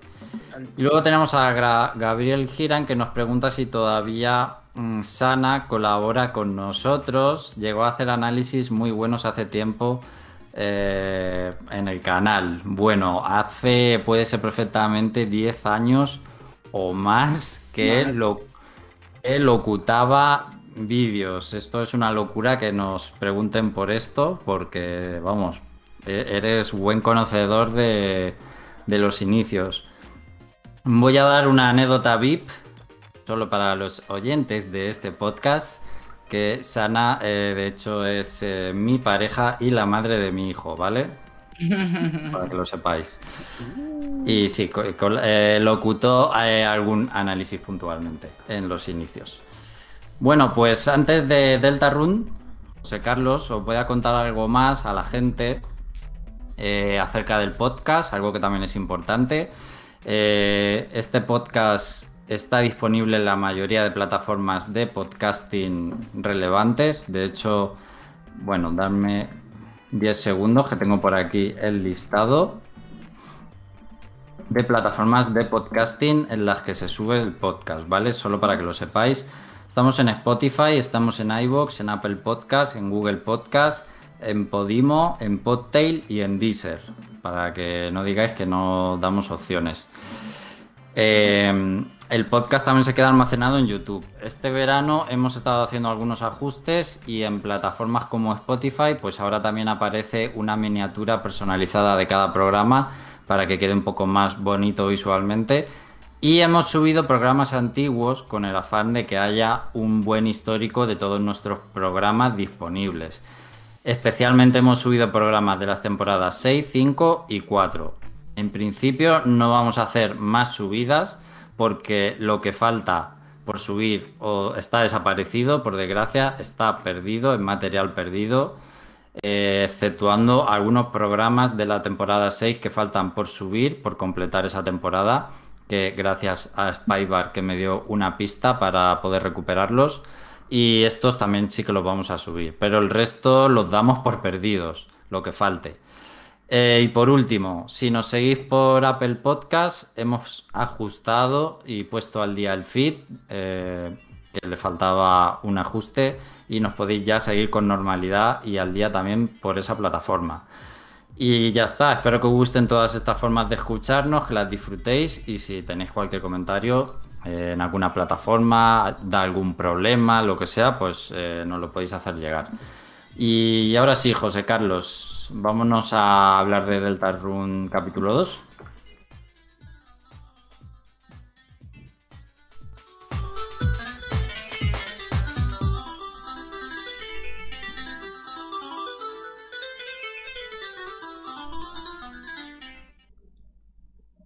Se ha quedado cortado, ¿eh? ¿Quieres saber cómo es un juego? El reino champiñón te lo exprime a fondo. Escucha nuestro punto de vista. Análisis.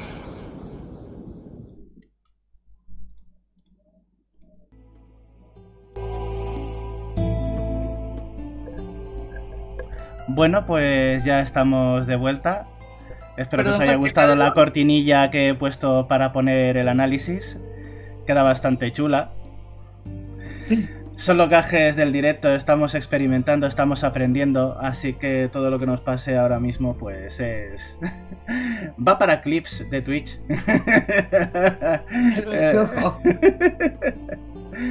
bueno, pues... Em, comenzaré por recordaros que que una pequeña experiencia mía, que ya la comenté en su momento cuando hicimos el primer análisis del capítulo 1 de Delta Run, que, es que me pareció maravilloso cómo se promocionó el juego.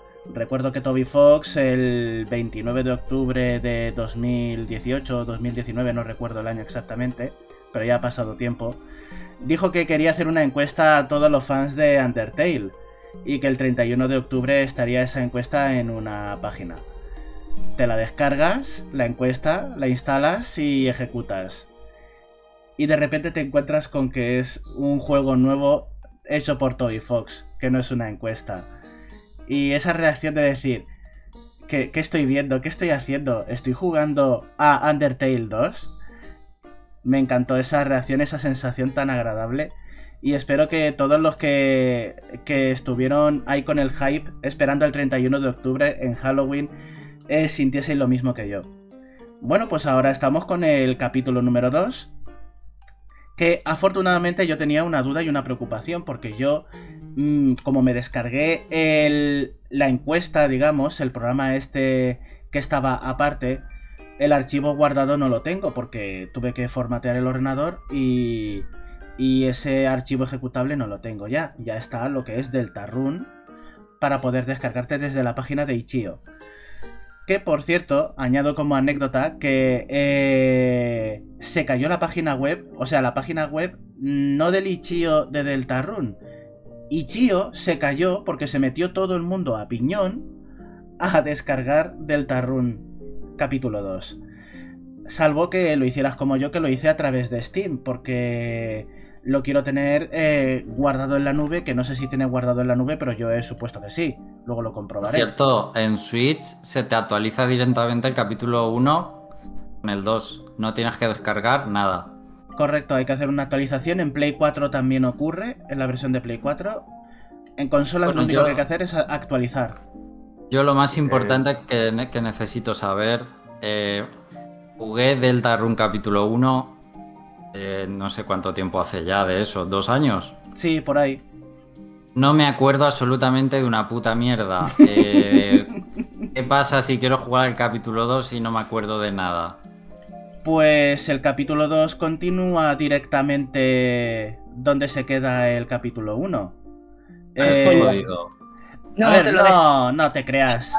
No se acuerda pero que tiene en Ichio tanto el capítulo 1 como el 2. No, no, no, es la trama. No se acuerda de la historia. De la trama. A ver, la trama... A ver, está claro que sería conveniente que recordaras la trama, pero digamos que lo que ocurre en Deltarune con capítulo 1, con aquellos personajes que aparecen en el, en el mundo este de la, del tablero de ajedrez, las cartas... Eh, vas a volver a ver a los personajes, pero lo que te importan son los protagonistas. Los protagonistas los recordarás un poco y cómo se relacionaban entre ellos. Más o menos. No te creas, ¿eh? pues entonces... Eh, vete, échale un vistazo en un vídeo al capítulo 1, así más o menos para hacerte una idea, sobre todo de la relación entre personajes. Los tres personajes protagonistas, los héroes, eh, que tienes que, que, que tienes ahí a, a Ralsei, a Chris, a, a Susie y luego los compañeros de clase en el mundo real que también van a ser importantes porque en el capítulo 2 más personajes de la clase en la que está Chris se incorporan a la aventura de una manera u otra. ¿Te parece que sea gratis? Que yo creo que nadie se lo esperaba, que solo iba a ser gratis el primero. Yo estoy súper contento eh, porque, claro, eh, fue pillarlo, enterarme, pillarlo y jugármelo entero pues casi del tirón. Paré solamente para cenar y me lo terminé por la noche, ese mismo día. Y el comentario que hizo Toby Fox al respecto de que como este año pasado eh, la gente lo pasó bastante mal, pues pensó que sería buena idea poner gratis el capítulo 2. Así que olé por Toby Fox y por su generosidad y por su empatía. Algo que yo creo que es solo posible. Yo me alegro mucho de haberla acosado hace unos años cuando salió, eh, eh, eh, cuando estuvo en Bilbao. La verdad que nunca olvidaré esa pesadez que le... Yo creo que desde entonces tiene fobia a la gente. Le tengo grabado, bueno, a ver, eh, saluda al reino, ¿eh? O sea, conseguí eso. Desde entonces, ya no va a ningún evento, ya le da fobia. No va, gracias a mí, ¿eh? Que lo sepáis. No, no, no, va. Eh, Oye, Jorge, ¿dónde está el saludo? En el canal del reino. Ah, no, no, lo en el mío. ¿En, el tuyo? Está en el mío.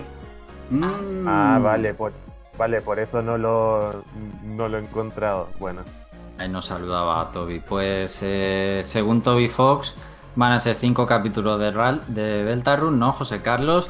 Y los siguientes, sí, o, más, no lo sé. Eh, y los siguientes sí que habrá sí que habrá que pagar a cinco más, ¿vale? Cinco más. Los siguientes sí habrá que pagarlos y mm. luego habrá pues el Deltarune que tenga todo que se valdrá más dinero o algo así, ha dicho.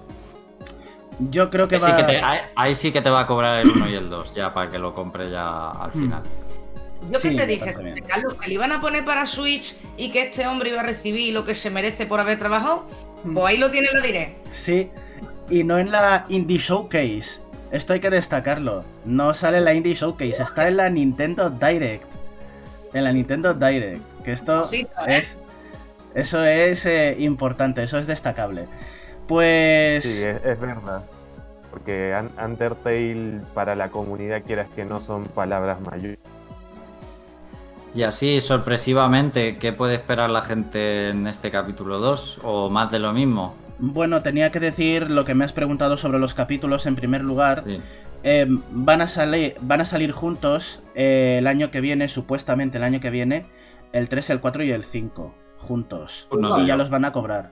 Y luego, poco a poco, bueno, poco a poco, el capítulo 6 y el capítulo 7 eh, ya saldrán sueltos el 6 y por último el 7, pero a ver cuándo a ver cuándo lo hacen. Si es que yo con mi memoria me sale mejor esperarme a que salgan ya todos y pasármelo del tirón, porque es que si lo juegas así, no te, no te acuerdas de nada. Yo de hecho no lo he jugado precisamente por eso, porque yo pensé que iba a tardar menos en sacar los siguientes capítulos, pero no sé, o sea, vi a Yuri jugar un poco, pero no me he querido, no he querido verla mucho porque no quiero enterarme de la historia. Bueno, yo tampoco voy a, chafaros la sorpresa a los que no queréis jugarlo hasta que esté más completo. Yo hablaré un poquito del principio y de lo que se incluye como novedades jugables, porque hay un par de novedades jugables, que eso sí que voy a destacarlo. Venga, ¿qué es lo que más te ha gustado? O bueno, Spy quiere comentar algo. Hmm. Eh, eh, a ver, nada importante, solo decir que yo jugué al capítulo 1 10 minutos y me acojoné y de ahí en está, está de adorno en el capítulo 1 más 2 en, la Switch y no lo he vuelto a tocar nunca. Sí, es que es que engaña. El principio, el principio lo que es eh, la creación del personaje, la verdad es que te daba una sensación bastante chunga. Yo estaba así como montando el personaje así de lado por si me saltaba algo en la pantalla.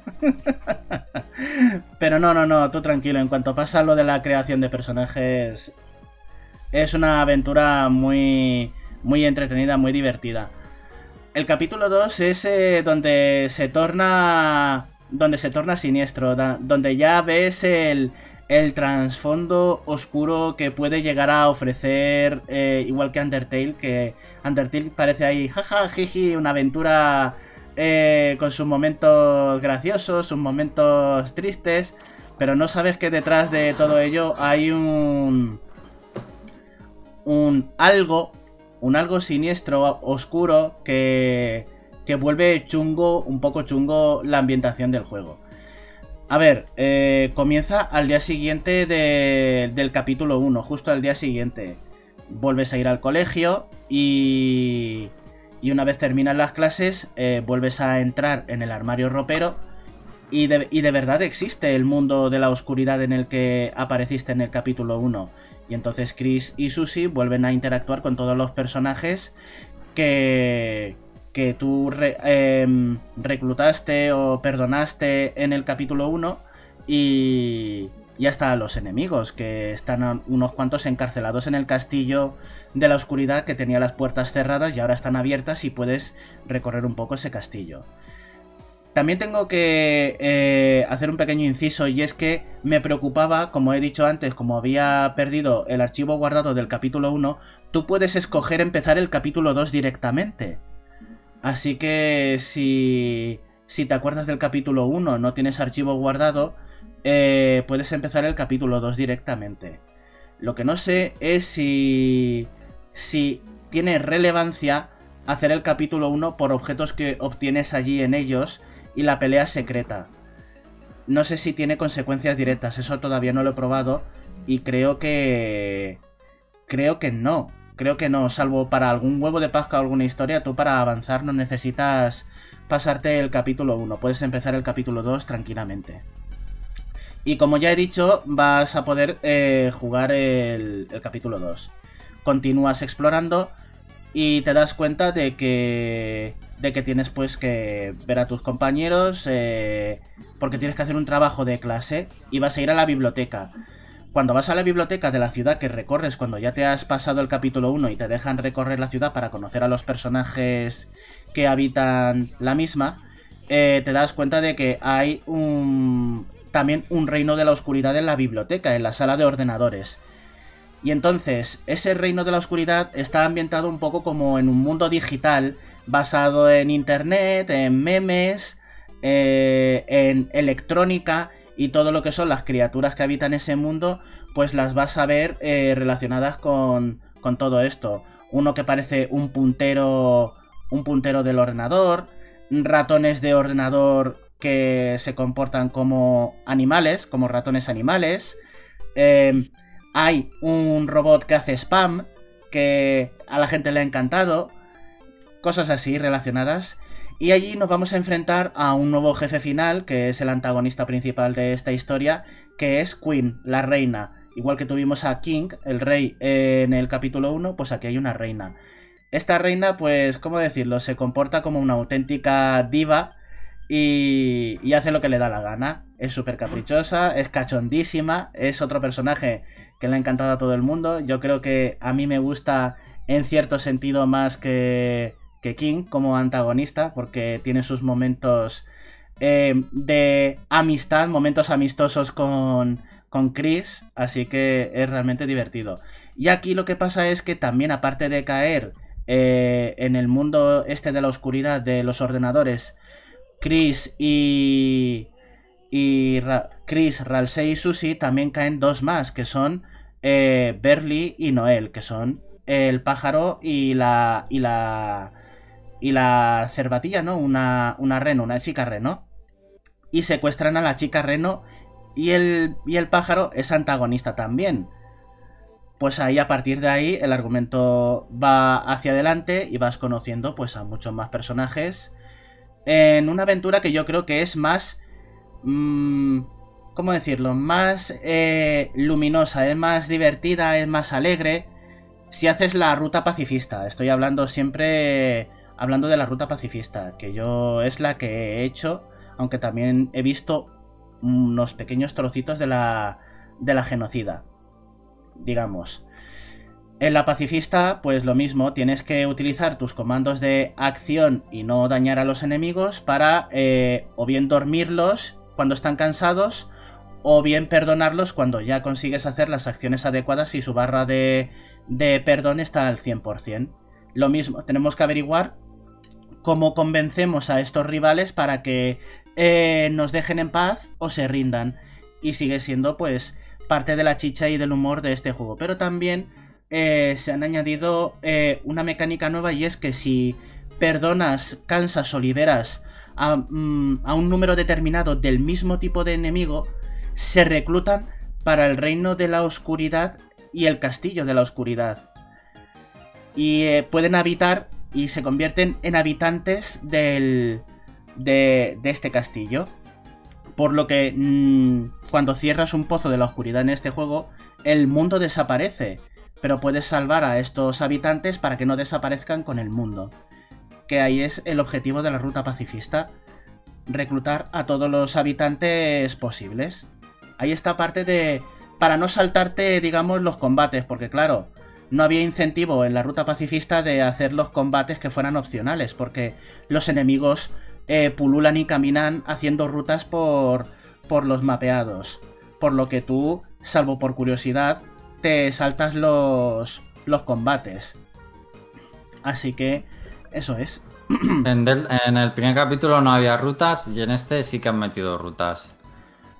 A ver, tú podías hacer genocidio en el capítulo 1. Tú puedes hacer genocidio y matarlos a todos, pero no tenía. Mm, no tenía muchas consecuencias.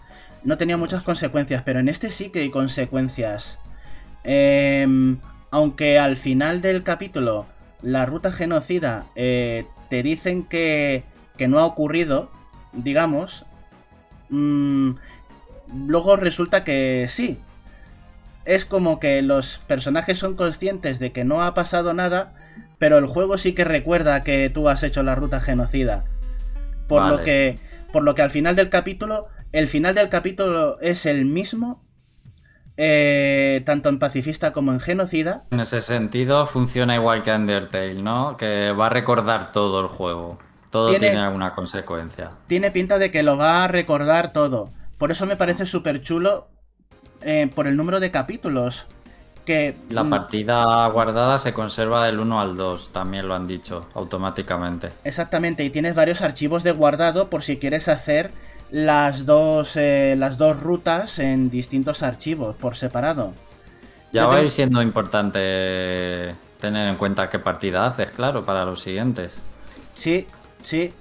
Porque yo creo que va a haber. eh, porque yo ya de Toy Fox me espero cualquier cosa. Yo me espero que. Que. que pueda haber una historia totalmente pacifista del capítulo 1 al 7. Una genocida del 1 al 7. Y luego una mixta. Yo espero que también haya eh, resultados cambiantes. eh, si vas alternando entre pacifista y genocida. Y que se dé cuenta el juego de que estás ahí haciendo cambios por experimentar con, con las consecuencias. Sí. Y también tiene un jefe secreto, que ese jefe secreto eh, es, eh, pues eso, los jefes secretos en, en Deltarune están a la, a la altura en dificultad del el jefe final de la ruta genocida de Undertale. Tampoco voy a mencionar mucho más para no revelar ni fastidiar el argumento a nadie de Undertale, pero todos sabemos a lo que me refiero. Pues está a ese nivel de dificultad. Y, Joder. y la verdad es que requiere práctica. Requiere práctica. ¿Tan, tan, tan difícil, seguro? Un poco menos. Un poco menos. Hay gente que se lo ha pasado en menos intentonas que el jefe final genocida de Undertale.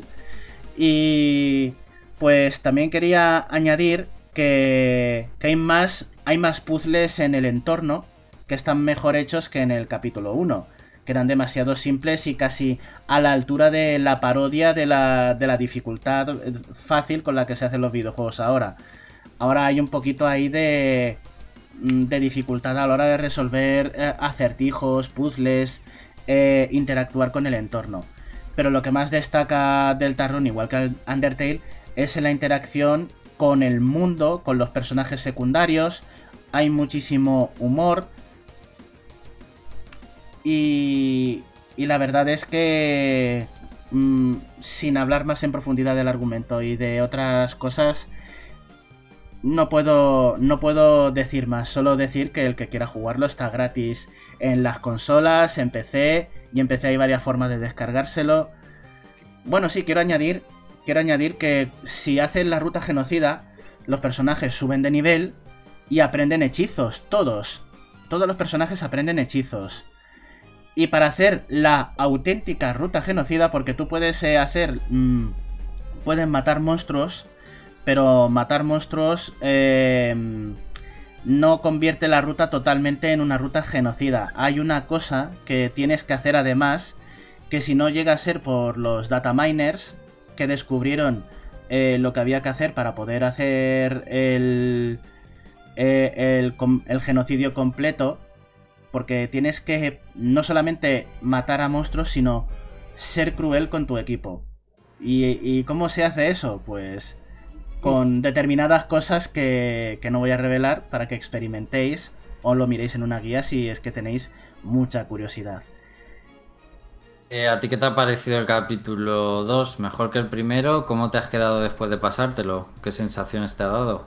Yo me he quedado con muy buenas sensaciones porque eh, es un contraste en el tono, en el tono de la historia, es un contraste con el primero. El primero eh, parecía una historia más oscura que Undertale, con eh, un humor que tenía, pero que no te fiabas de nada porque ya tenías aprendido de Undertale que eh, los que se hacen pasar por amigos quizás te acaben traicionando, los que son malos también te pueden traicionar, o sea, nada es lo que parece.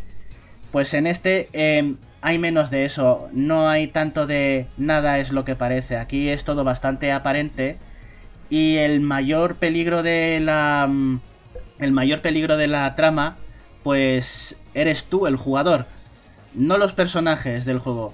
Tú eres el peligro de la trama. Y lo dejo ahí muy ambiguo para que para que la gente se Bueno. interese. Un apunte. Sí. ¿Alguien quiere preguntar algo? Eh, perdón. Diga, ¿y este episodio, digamos que es más o menos autoconclusivo? No, los capítulos son con eh, son una continuidad narrativa, así que no deberías empezar el capítulo 2 si no has jugado al capítulo 1. Digamos que termina con un combate final, por así decirlo. Sí, sí, sí, tiene un combate final muy divertido, por cierto. Y luego pues tienes, al igual que en el capítulo 1, una vez eh, te marchas del mundo de la oscuridad y has resuelto el problema que había en el mundo de la oscuridad, eh, puedes volver a explorar la ciudad en la que viven los protagonistas, con nuevos diálogos, nuevas interacciones de personajes y algunos edificios que estaban cerrados en el capítulo 1, puedes entrar en ellos, pero no demasiado, te quedas como por ejemplo en antesalas eh, o en la entrada de ellos, no puedes profundizar mucho en ellos. Y hay muchas. Eh, y hay muchos diálogos para los fans de Undertale con personajes de ese juego que los ves en este y. Y, y, no, y se nota. Se nota que ha pasado algo que desconoces. Que el mundo de la ¿Te ha gustado más? Dime, dime, Félix. ¿Te ha gustado más que el primer capítulo? A mí sí, a mí sí. Al, me- menos la mala sí, ¿no? Sí, la reina sí, esta. La reina, la reina es un puro cachondeo. Eh, ya te digo porque me gusta más el tono, el tono humo- humorístico, relajado, que tiene ahí bastantes situaciones absurdas eh, en comparación con el primero, que el primero era como más aventura rolera en comparación con este, que este es un poco más... eh, ¿Cómo decirlo? Eh, es que no sé compararlo con nada directamente, pero que tiene una alegría, tiene un tono de alegría que no tiene el, el primer capítulo. Bueno, pues a ver, Spy, ¿quiere preguntar algo? Eh, dos preguntas. Eh, primero, eh, di- dijiste que la, la gente se, se ha pasado más fácil el combate final de este capítulo que la del jefe final genocida de Undertale. Igual me parece una comparación un poco extrema.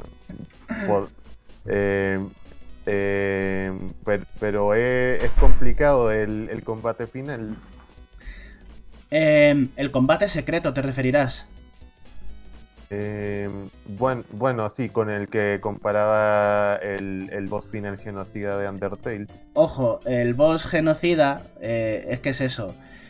Tanto en el capítulo 1 como en el capítulo 2 hay eh, jefes secretos. Hay que hacer una serie de cosas explorando el mundo y encontrando objetos de forma inverosímil. No te lo vas a encontrar de casualidad estos objetos. Y cuando haces una serie de cosas y vas a los lugares adecuados con esas cosas, se activan las peleas pero eh, son de una dificultad em, elevadísima. Si tú tienes aquí la, la dificultad de los combates normales de, eh, de Deltarune, aquí están los de los jefes finales. Secretos. Mm, De los jefes secretos están por aquí. Así que te De- estoy hablando de. De hecho, había un exploit. Había un exploit eh, para, para pasarse fácilmente al jefe secreto del capítulo 2. Había un exploit. Hay una parte en la que tú tienes un turno en el que haces algo, mm, un ataque fuerte, pero podías spamear ese ataque fuerte para atacar muchísimo durante tu turno. Y entonces te lo pasabas con una facilidad pasmosa, muy pocos turnos. ¿Qué pasa? Que Toby Fox ha actualizado ya el juego, te ha dejado el exploit, te lo ha dejado para que lo sigas usando, pero si lo usas, el jefe final secreto se enfada, se da cuenta de que has hecho trampas y se vuelve más fuerte para contrarrestarte. O sea, genial. Es que Su- Suena como algo que Toby Fox haría a propósito, sin- sinceramente. Pues ahí lo tienes. Ahí lo tienes. Ese es un Eh, gran detalle. Bueno, bueno y, y mi segunda pregunta, que eran dos preguntas. El personaje de la reina que decías que era muy diva, me recuerda un montón a... A ver, me, me suena un montón de Metaton. Me, me, me pregunto si, si estará bien esa comparación, si, Sí. si hay, gen- si hay gente en el chat que, por ejemplo, es fan de Metaton, que es uno de los personajes más No. queridos de Undertale, ¿qué, qué puede, qué, qué puede esperar de la reina? Pues el mismo, el mismo estilo de, de tratar al protagonista. El mismo, ¿sabes? Eh, en plan, eh, te trata como su querido. Es el... Eh, ¿Cómo decirlo? Eres su, su pequeño esclavo y, y si no le haces caso, pues te va a complicar la vida, te va a hacer que seas... ¡Hombre! Míralo, ahí está. Ahí está. Oh, yes. ¿Es un personaje de Undertale? Sí, señor. No me había dado cuenta. Es el que acabo de decir. Míralo. Perdona que. Perdonad que pare un momento, pero tengo que ver la. Tengo que ver la figura. Madre mía. Qué chulada. y buena pose, la eh. Magia de la, la magia de las webcam, amigos. Sí, señor. Bueno, pues. Eh, Aquí está, acompañándonos ya para el resto del programa. Muy bien. Pues en efecto. eh, pero también tiene un poco. ¿Cómo decírtelo? ¿Sabes esa. eh, em, ese orgullo que tenía Jessie del Team Rocket? Ese orgullo de ser la nova más, que es la que siempre tiene razón, la que nunca se equivoca. ¿Sabes lo que te digo, no? Pues también tiene un poco de esa personalidad. Muy, Perdona, Yuri, no Muy- te he oído. muy, hoy- Muy orgullosa, ¿no? Sí, me ha recordado al lema que hicieron en plan andaluz y he dicho, Arsa, ¿buscáis problemas? sí, señor, sí. El Arsa, sí, señor. Pues, pues sí. Y, y lo mismo. eh, vamos a ver. Tú tienes la opción de jugar como quieras. Puedes ser pacifista, puedes ser genocida, pero al final vas a converger en el mismo final porque vais a salir al mundo real. Pero eh, el juego lo recordará. Por eso que si queréis hacer las dos rutas, recomendable eh, aprovechar varios de los archivos de guardado en el capítulo, porque porque me imagino que no te vas a salir con la tuya si, si vas a ser genocida. Vas a tener Bueno, lo- consecuencias. Lo dejamos aquí, chicos. Eh, en el chat eh, se ha incorporado Gorka, ya de últimas, pero nos vamos ya. Muchas gracias a todos los que habéis estado escuchándonos en directo, participando en el chat, como siempre. Y gracias a José Carlos, a Félix, a Spy, a Jorge, a Yuri por estar aquí. Y ya lo he dicho al principio, que a nadie le sorprenda. Así que nos vemos dentro de dos semanas, ¿vale? Eh, nada, pasarlo bien. Chao, adiós. Hasta luego. Adiós. Sayonara.